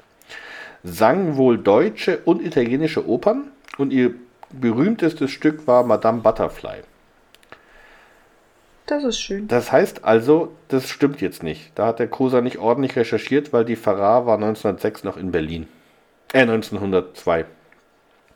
Ja, Kam hat später. Urlaub gemacht. Ja, weil er sagt, das ist die Zweitbesetzung. Also, ähm, ich, ich wollte es lass uns fertig werden. Aber das sind zwei Stunden und ich habe noch nichts Ja, gegessen. ja. So. Also ich möchte noch kurz Ja. was zu Tosca sagen. Von Giacomo Puccini, Uraufführung 19 in Rom. Äh, dauert zwei Stunden, hat drei Akte, spielt auch in Rom. Und weil du das nämlich gerade sagst mit 1902, am 21. Oktober 1902 folgte die deutschsprachige Erstausführung an der Semperoper in Dresden. Bedeutend für die äh, ganze Geschichte in Deutschland, also die Aufführung von Tosca in Deutschland, wurde auch die Premiere am Deutschen Opernhaus Berlin am 20. Mai 1920. okay, So, das war's. gut. Ähm, so, der Grau erzählt noch, dass der ähm, Campari bald ersetzt wird durch Enrico Caruso. Zu dem ich jetzt nur sagen möchte, der hatte in New York sein Debüt 1903 mit Rigoletto. So, mehr sage ich zu Rigoletto ist eine gute Oper. Aber mehr sagen wir jetzt zu Caruso nicht. Das ist Mhm. Kommt jetzt auch ein paar äh, Mal. auch zu weit. Aber das, das stimmt also. Ähm, der Hedge macht jetzt ein bisschen so den Holzwurm und erzählt den Inhalt der Oper Tosca Mhm. bis zum Exekutionskommando. Ähm, das auftritt, dann dreht sich einer um, zielt Ja. auf den Botschafter und erschießt ihn. Und da sind wir jetzt bei der gleichen Stelle wie mit dem Chor. Ja, also Ja. das haben die ja damals mal ein paar Mal geprobt. Und auf einmal steht da einer, den sie noch nie gesehen haben, mit schwarzem Mantel und schwarzer Maske und klein und fett. Ja. Also, Fängt äh, keinem auf, weißt du? Ja, ich und, und ich sag mal, jetzt weiß die, also A, der Fürst, der, der muss ja mitbekommen haben, dass der Bigotini erschossen wurde. Am Tag vorher. Und jetzt hat er vielleicht den Brief nicht bekommen, dass das Rache, die Rache des Farinelli, aber jetzt Ja, weiß den ja, was er gehört. von dem gemacht hat. Dass der da jetzt irgendwie, also A, dass er überhaupt da war und nicht sagt, äh, da rennt einer rum, der schießt Leute, weiß nicht. Und B, die Polizei, die auch davon weiß, schützt den auch nicht. Nee. Also irgendwie. Ist es nicht normalerweise so, wenn man sowas in Filmen sieht, dass dann diese hohen Persönlichkeiten nicht mitten im Pu Publikum sitzen, sondern in irgendeiner Loge seitlich? Ja, aber da kann er ja auch erschießen. Das, das ist ja noch näher an der Bühne. Ja, aber es ist deutlich schwerer zu treffen. Ja, das ist richtig, aber vor allem, wenn da jetzt quasi noch ein Polizist zur Sicherheit dabei gewesen wäre, Ja. der dann sieht, schau mal, der tritt um und legt an, hätte sich ja vor den werfen oder umwerfen können. Genau. Aber jetzt noch, noch was für die Nerds. Ich glaube nicht, dass der so ein halbautomatisches Gewehr auf der Bühne hatte, sondern eher so eine Art Vorderlader, weil das spielt ja als auch nicht zu der Zeit, wo es schon automatische Waffen gab, also konnte er mit was Modernem da nicht stehen. Und dann sagen die doch, dass er mit der, mit der Waffe äh, da, äh, rückwärtsgehend von der Bühne wieder geht. Ja. Und die bedroht, ne? ja, als ob der Mit einer leer geschossenen eine Waffe bedrohst ja. du nicht viele Menschen. Nee, das habe ich mir auch gedacht. Also ich, ich äh, wollte noch fragen, wann Tosca eigentlich spielt, ob das sein Ja. kann, dass der eine Waffe hat mit mehreren Kugeln drin. Nee, glaube ich nicht. Wir, wir, wir, wir, wir haben doch diesen einen, der Jäger ist und Physiker und das Autoradio anschreit. Der kann doch das mal Nee, schreiben. Autorad hat einen anderen angeschrien. Was? Autoradio war der andere? Der, der nicht mehr zuhört? Der, nee, der Jäger. Ja, Ja, mehrere. also der Jäger ja. kann Der doch mal Physiker nachgucken, ist ein anderer. welche Waffen damals, äh, also nicht damals Für 1902, Tosca. Sondern zu Toscas Zeiten gegeben vielleicht hat. Und ja ich eine bin sicher, moderne da gab es keine Aufführung. halbautomatischen. Was? Vielleicht war es ja eine moderne Aufführung und die hatten da bereits MGs oder so. So, ist Ja, egal. genau. MGs. Also. so, Äh, du ähm, lachst. Ich war mal bei einer Aufführung in der komischen Oper Berlin und das war ein Mozart-Stück und da waren wirklich MGs. Ja, wir wollen jetzt nicht über nicht moderne lustig. Aufführungen reden. Ja. So, ähm, also Van Dusen und Hedge ähm, wollen gerade auf die Bühne stürmen. Dann kommt der Grau und sagt, das Phantom habe La Grandiosa und äh, seine oder ihre Zofe äh, als Geisel genommen. Und die gehen dann zur Garderobe. Warte mal, Und- kommt nicht erst noch der Caruso, der da rausflutscht? Ne, der kommt dann später. Also das wird nur erwähnt, dass er rausflutscht. Ja. Ja, Willst aber das kann eigentlich gar nicht sagen? sein. Also nur mal reinge... Ne, du Äh, steckst fest. Nur weil dir der Hintern weh tut, flutscht du da nicht durch. Nee, also, aber, Aber gut. Das hatte ich jetzt irgendwie als gegeben Ja, dummer Ähm, ja, also während sie zur Garderobe gehen, erzählt der Grau die Story von dem Kastratenskandal weiter, wo ich auch dachte, du rennst gerade zu einer Geiselnahme und hast nichts Besseres Mhm. zu tun, als darüber zu reden, aber gut. Ja, Nerven hat er, ne? Also er erzählt, äh, irgendein Fürst habe zwei Bauernjungen kastrieren lassen von seinem Opernchef, das war der Begottini, der Fürst war der Fürst von Monteleone, die Kastraten sind weggelaufen, der Begottini ist ausgewandert und der Fürst wurde als Botschafter nach Burma entsorgt. Ja. Ähm, Und deswegen ist das halt Käse, ne? Weil selbst wenn die jetzt zwei gefunden hätten, äh, die Wahrscheinlichkeit, dass die dann auch noch so gut singen können, also das Kastrieren alleine reicht ja nicht. ja gut, die Frage ist jetzt, wie lange das gedauert hat zwischen Kastrierung und Ausbildung und so, aber ja, also wobei ich jetzt auch wiederum sagen muss, äh, ich, ich finde jetzt diese Geschichte so als Hintergrundgeschichte für so ein Hörspiel okay. Ja, Also es ist nicht Ja, vollkommen auch. unglaubhaft. Also, ne? ich habe es auch damals, wie ich es das erste Mal gehört habe, es gar nicht, Nicht- so bemerkt, dass da irgendwo so eine Lücke Ja, im, das, im System ist. Ja. so, also Van Dusen äh, und Caruso kommen für die Tür der, Garde Tür der Garderobe. Mhm. Wo, ich glaube, Campari und Scotty schon sind, ne? Und der Caruso bricht dann die Tür auf.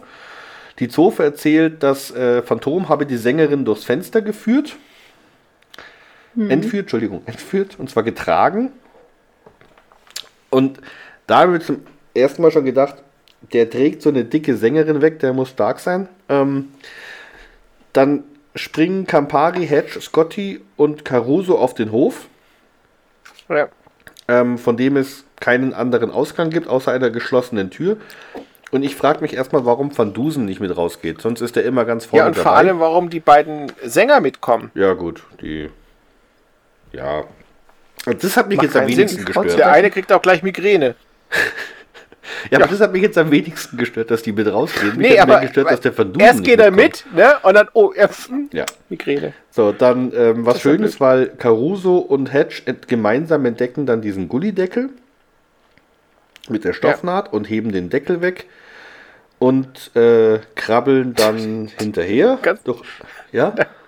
Da kommt dann dieses legendäre, der Boden ist ihm zu heiß geworden, wie wir Fachleute sagen. Äh, und es wird noch äh, sehr, sehr stark betont, wie eng dieser Schacht ist. Ne? Dass Ja. der Caruso da so Probleme hätte durchzukommen. Ähm, Scotty und Hedge hinterher, wobei warum der Scotty mitkommt, weiß auch kein Mensch, weil der da unten nichts sagt. Nee. Und dann sind sie im Schacht. Dort finden sie die Della Scala liegen mit einer Laterne. Wo die Laterne herkommt, weiß jetzt auch keiner. Na gut, die kann sie vorher dahingestellt haben. Mich würde Ja. mehr interessieren, wie sie den Stoff in den Gullideckel einklemmen konnte. Ich meine, die war theoretisch Ja. mal ein Kerl gewesen, aber ich glaube nicht, dass sie so viel Kraft hat, dass sie da mit einer Hand den Gullideckel wieder über sich drüber Also zieht. ich habe ein paar Fragen. Also zum einen das, ja? Ja. Dann frage ich mich ohnehin, selbst wenn sie das darstellt, warum tut die da einen Stofffetzen rein? Weil wenn ich jetzt das Ja, damit die Phantom die bin- runter, die müssen ja, ja, aber Holger, aber jetzt mal, also ja, ich weiß, warum sie es gemacht hat. Aber so. wenn ich jetzt das das Phantom bin und ich eigentlich. krabbel da runter, ja, und ich ziehe hinter mir den Deckel hoch, dann ist ja bereits der gesamte Unhang durch. Da ist ja nicht noch ein Teil oben, den ich einklemmen kann und abreißen. Nee, genau. Abgesehen davon, dass es ja keinen Sinn macht, außer dass die ein bisschen länger gebraucht haben, um mir nachzusteigen, dass sie Zeit gewinnt. Ja, Aber also- theoretisch hätte sie auch den Deckel offen lassen können. Und wir wollen gar nicht darüber reden, wie jemand eine dicke Sängerin durch einen engen Schacht tragen will und Ja. gleichzeitig den Deckel wieder schließen. Also, Ja. Runterfallen lassen. Plumpsen. das ist auch der eigene Sprung gedämpft, ne? So, ähm, äh, die, Genau. die Della Scala erzählt, das Phantom. Ja, als erstes runterspringen ist eine schlechte Ja, Idee. vor allem die dicke Frau hinterher hüpft. Genau. Die, das, die Della Scala erzählt, das Phantom äh, sei verschwunden, habe sie also liegen lassen und äh, äh, Umhang, Maske und einen Brief dagelassen, wie praktisch. Mit lauter Macbeth-Zitaten. Ähm, Genau, übrigens, Macbeth habe ich auch noch. Macbeth ist eine Verdi-Oper. ja, das kommt doch später, Theaterstück. sagt doch der, der Grau. Nein, aber da, es gibt auch die? Oper Verdi. Ja, ich Genau. weiß, aber das kommt kommt- im Hörspiel. Von 1847 in Florenz uraufgeführt. Spielt in Schottland. geschrieben? Komisch, ne? Ja, vorher. Ja. Ja, was? Ich weiß es nicht Also, der ist erzählt, dass sie vorher. diese dicke Sängerin zu dritt in ihre Garderobe zurückbringen mussten. Also noch ein Hinweis, dass das einer ja gar nicht hätte raustragen können. Und jetzt kommen wir zur Arie. Ne? Ja. Die muss sich umziehen. In der Gott sei Garderobe. Dank. Genau, also wir sind jetzt äh, in der Garderobe. Äh, Van Dusen, Grau, Campari, Rosina, Scotty und Hedge. Ja. Habe ich einen vergessen? Nee. Nee. Gut. Und der Grau liest den Brief vor. Mhm. Ähm, da steht jetzt nicht viel drin, aber es ist sehr schön geschrieben. Also sehr opernhaft. Ja. Ne, wollen wir jetzt aber, glaube ich, nicht drauf eingehen. Ähm, Die Della Scala zieht sich dann hinter dem Vorhang um oder hinter so einem Paravent, während Van Dusen seine Arie äh, lässt und beginnt mit dem Kastratenkandal. Ähm, und sagt dann, die beiden Kastraten sind hin, hier in New York Mhm. und ähm, töten Phantom Nummer 1, war, äh, hören von Phantom Nummer 1, das bringt sie auf die Idee, weil sie eine spektakuläre Rache wollen. Das glaube ich jetzt sogar. Zwei so Opernleute, dass die, wenn dann, Ja. also wenn dann sagen, jetzt muss es groß, ne? Das nehme ich ihnen hin.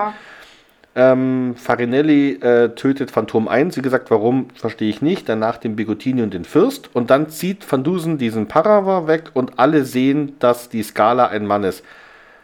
Was ich mich jetzt frage, woher hat der Van Dusen gewusst, wann genau er den Parava wegschieben muss? Ja, nicht nur.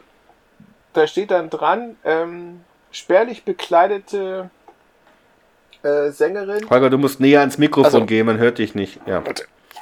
Äh, spärlich bekleidete Sängerin. Wir hatten es alle gesehen. Sie war ein Mann, mehr oder weniger. Ähm, denn ihr weniger. fehlten die wichtigsten Attribute der Männlichkeit oder so. War die untenrum nackig? ja, offensichtlich. Sonst hätten sie ja nicht Offensichtlich. gesehen, dass. Ja, aber wer zieht sich denn bis auf die Unterhose aus, um, um also, Vielleicht hat sie keine Unterhose angehabt. ja, kann sie ja nicht, sonst, sonst oder eine durchsichtige. So genau will ich es mir nicht vorstellen. Nee, aber das, aber wie gesagt, also mich wundert mehr, dass der Van Dusen genau wusste, wann die ihr Kleid komplett ausgezogen hatte. Nur mal angenommen. Ah, das siehst du ja ja, wenn da jetzt ein Paravent steht. Also. Ja, vor allem, vor allem Also da ist ist es ja die, die oftmals Zofe so, dass hilft die ja dann, irgendwie, ne? Die, die, die werfen doch dann oft die Klamotten so oben Genau. drauf und dann siehst du ja, wenn der Unterrock aber kommt, nicht, dann musst du fast nackt sein. Zofe hast. Da hast du doch eine Zofe, die die hält. Warum sollten die das Kleid dann da drüber? Aber gut, ich will mich, Holger, es ist spät. Wir wollen uns nicht darüber Ja. streiten, wie die ihr Kleid auszieht. Nee. Ähm, so, dann ähm, sagt er noch nur, der La Scala konnte Farinelli sein, äh, alle anderen waren auf der Bühne, außer dem Bariton. Und Ja. der kann es ja nicht sein, ne? Der Ja. Scotti. Also der sagt ja auch dann dummes Zeug.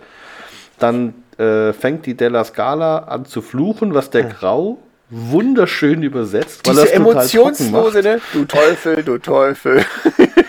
Da muss ich mal ganz kurz dazu sagen, als ich nach Estland gezogen bin, die Esten haben ja ähm, übersetzt in der Regel keine Filme. Die haben Untertitel, also äh, geschriebene. Es gibt eine Ausnahme und zwar für so, äh, für so Soap-Operas. Da haben sie einen Sprecher. Ja.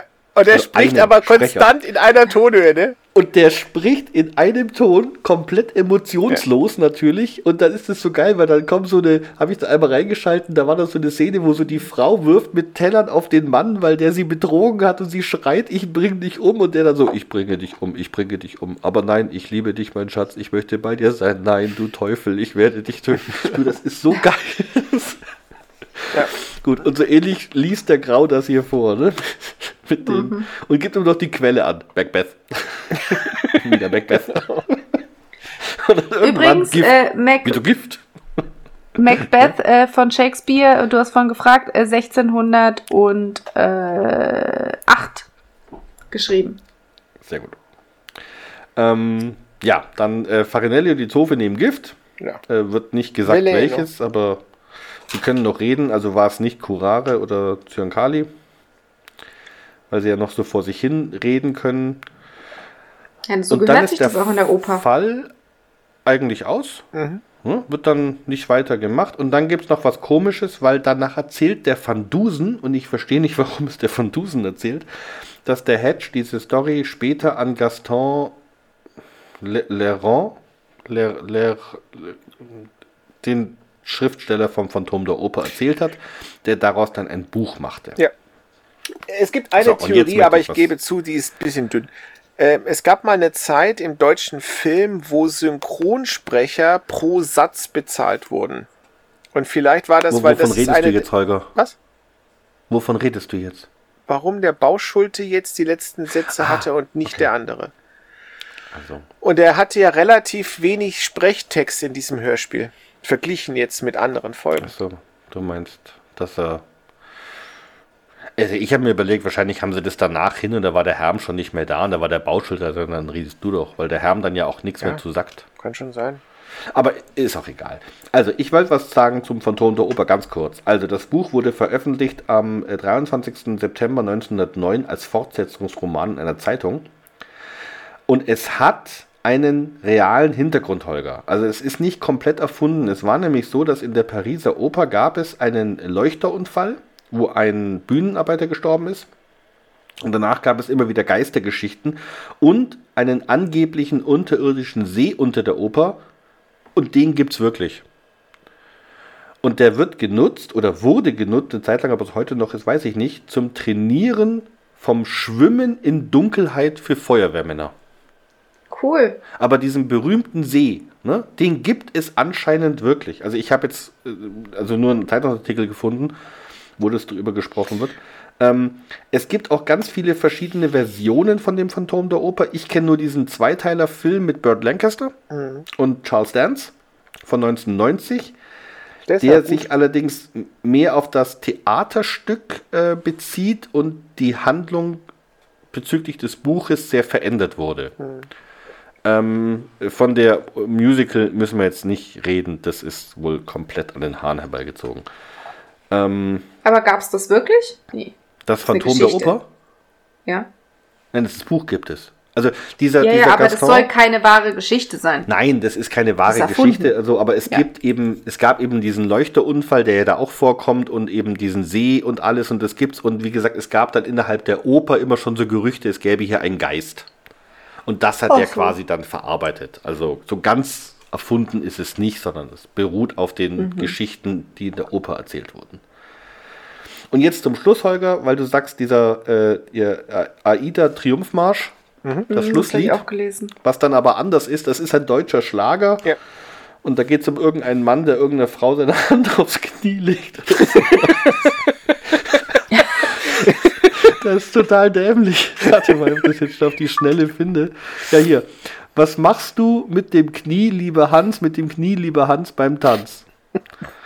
ähm, also eine Humoreske von Karl Hermann Pilney, 1896 bis 1980, aus der Suite Eskapaden eines Gassenhauers. Da kommt das her. Aber was mich halt interessieren würde, hat er das Lied genommen und dann abgeändert in die Form, die wir jetzt da hören? Oder Das gab es ja die abgeänderte. Form schon und er fand das zufällig und sagte, das passt in meinen Kontext? Also, das, da- diese, dieser Gassenhauer ist älter. nee, ähm, der Gassenhauer schon, aber die Version in dem Hörspiel, so wie wir sie da hören. Ach hat so, das nee, der- das ist dieser Gassenhauer, das ist der. Ja. Bist du Also- sicher? Oder ist der manipuliert worden, dass er so klingt? Nee, da, der klingt so. Das ist ja nur der Anfang, genauso wie Aida. Das hört dann ja, also das ist dann, geht dann ja Das anders ist auch weiter. nur der Rhythmus, die Instrumentierung ist anders, ne? also ganz am, am Anfang, Melodie die, ersten, ist anders, das stimmt ja nicht. die ersten Sekunden klingen so und dann ändert sich die Melodie ab. Ja. Ja. Ja. So, es ist spät, Leute, Entschuldigung, Ja. aber wir lassen uns mal, äh, wir Fünf. hetzen, wenn wir so spät aufnehmen, hetzen wir am Ende immer, aber es ist jetzt auch schon wirklich kurz vor zehn. Ähm, ich wollte, hat noch einer was generell zum Hörspiel von Nee, euch beiden? ich bleib bei 5. Dann kommen wir zur Bewertung. Also Holger, bleib, du hast vorhin sechs gesagt. Echt? Dann meine Also ich 6. kannst du nicht Dann, bei dann fünf 6. Ich bleiben. bleib bei 6. Du bleibst bei sechs. Ja, ist ein süßes, eine süße Geschichte, ist jetzt nicht super, aber kann man echt anhören. Vielleicht hätte ich vorher sagen Okay. sollen, dass wir zur Bewertung kommen. Das muss ich, äh, ja. Ist gut, Holger gibt sechs Doktorhüte. Ähm, Annika, was sagst du? Sieben. Bleibst auch bei sieben. Ja, ich mag das. Ähm, ich überlege es ist ehrlich auch nicht gesagt, so also unwahrscheinlich. ich, ich, ich bin also irgendwie so ein bisschen versucht, sogar Richtung 9 zu gehen. Weil ich sage, ich finde keine massiven Logiklücken. Es sind so ein paar Sachen, ja, ne, aber es ist jetzt nicht so schlimm, wo man irgendwie sagt, es ergibt überhaupt keinen Sinn Ja. oder sowas. Ja, du hast recht, dann mach, Ähm, mach 7. Mach bei mir 7. Also Weil sieben es ist wirklich schön. Also Sollen das ist alle eine der Geschichten, die ist zwar belanglos, aber Nee. Ja, also ich Ja. bleibe jetzt bei 8, weil es stört mich ein bisschen, dass es zwei unterschiedliche Fälle sind, die eben also eigentlich nur dadurch verbunden sind, dass der eine den anderen umbringt. Also ja, ansonsten und Van Dusen selber haben. kommt wenig vor. Ja, das finde ich jetzt nicht Das so schlimm. stimmt, das ist mir auch aufgefallen. Ähm, dafür hat Caruso und Hedge haben diesen schönen gemeinsam auf dem Hof. Und das ist ja selten, dass die mal gemeinsam was machen. Also ich bleibe bei 8. Komm, dann, dann ähm, mach bei mir auch acht, weil Baby Blocksberg macht ja mit. Ich bleibe trotzdem, auch wenn ihr hochgeht, ich bleibe bei 8. Ich, äh, äh, aber es ist wirklich eine der, der schöneren Geschichten, die wir haben. Und jetzt nur mal, weil äh, das mit dem, mit dem King, das kommt ja auch irgendwann mal. Ähm, Ich mag zwar da die Musik lieber, weil ich den Don Giovanni lieber mag, aber der Fall ist deutlich besser hier. Ja, das andere Ja. hat zwar mehr Mysterium, wie es dazu kommt, aber wenn man sich das anhört, da mit dem, mit dem äh, äh, Frederick Kruger, also entschuldige, Freddy Krüger, heißt er, Nightmare Ja. on Elm Street, was soll ich sagen? Das sage ich jetzt nichts. Nee, du hast es ja nicht gesehen. Weil. Achso, den Film? Nee, den habe ich nicht gesehen, das ist richtig. Aber ich kann mal eins sagen, wenn wir bei unserem bisherigen Plan bleiben, dann dauert das noch ganz schön lange, bis wir beschwört einen Geist haben. Dann, Es wird aber kurz vor deinem Geburtstag veröffentlicht, Gott sei Dank. wenn wir bei dem Plan bleiben. Ja. Gut, alles klar. Dann äh, bedanke ich mich bei euch beiden für, eure, für euren Einsatz und ich würde sagen, liebe Hörer, viel Spaß beim Anhören und schreibt uns eure Kommentare. Tschüss. Genau. Tschüss. Tschüss.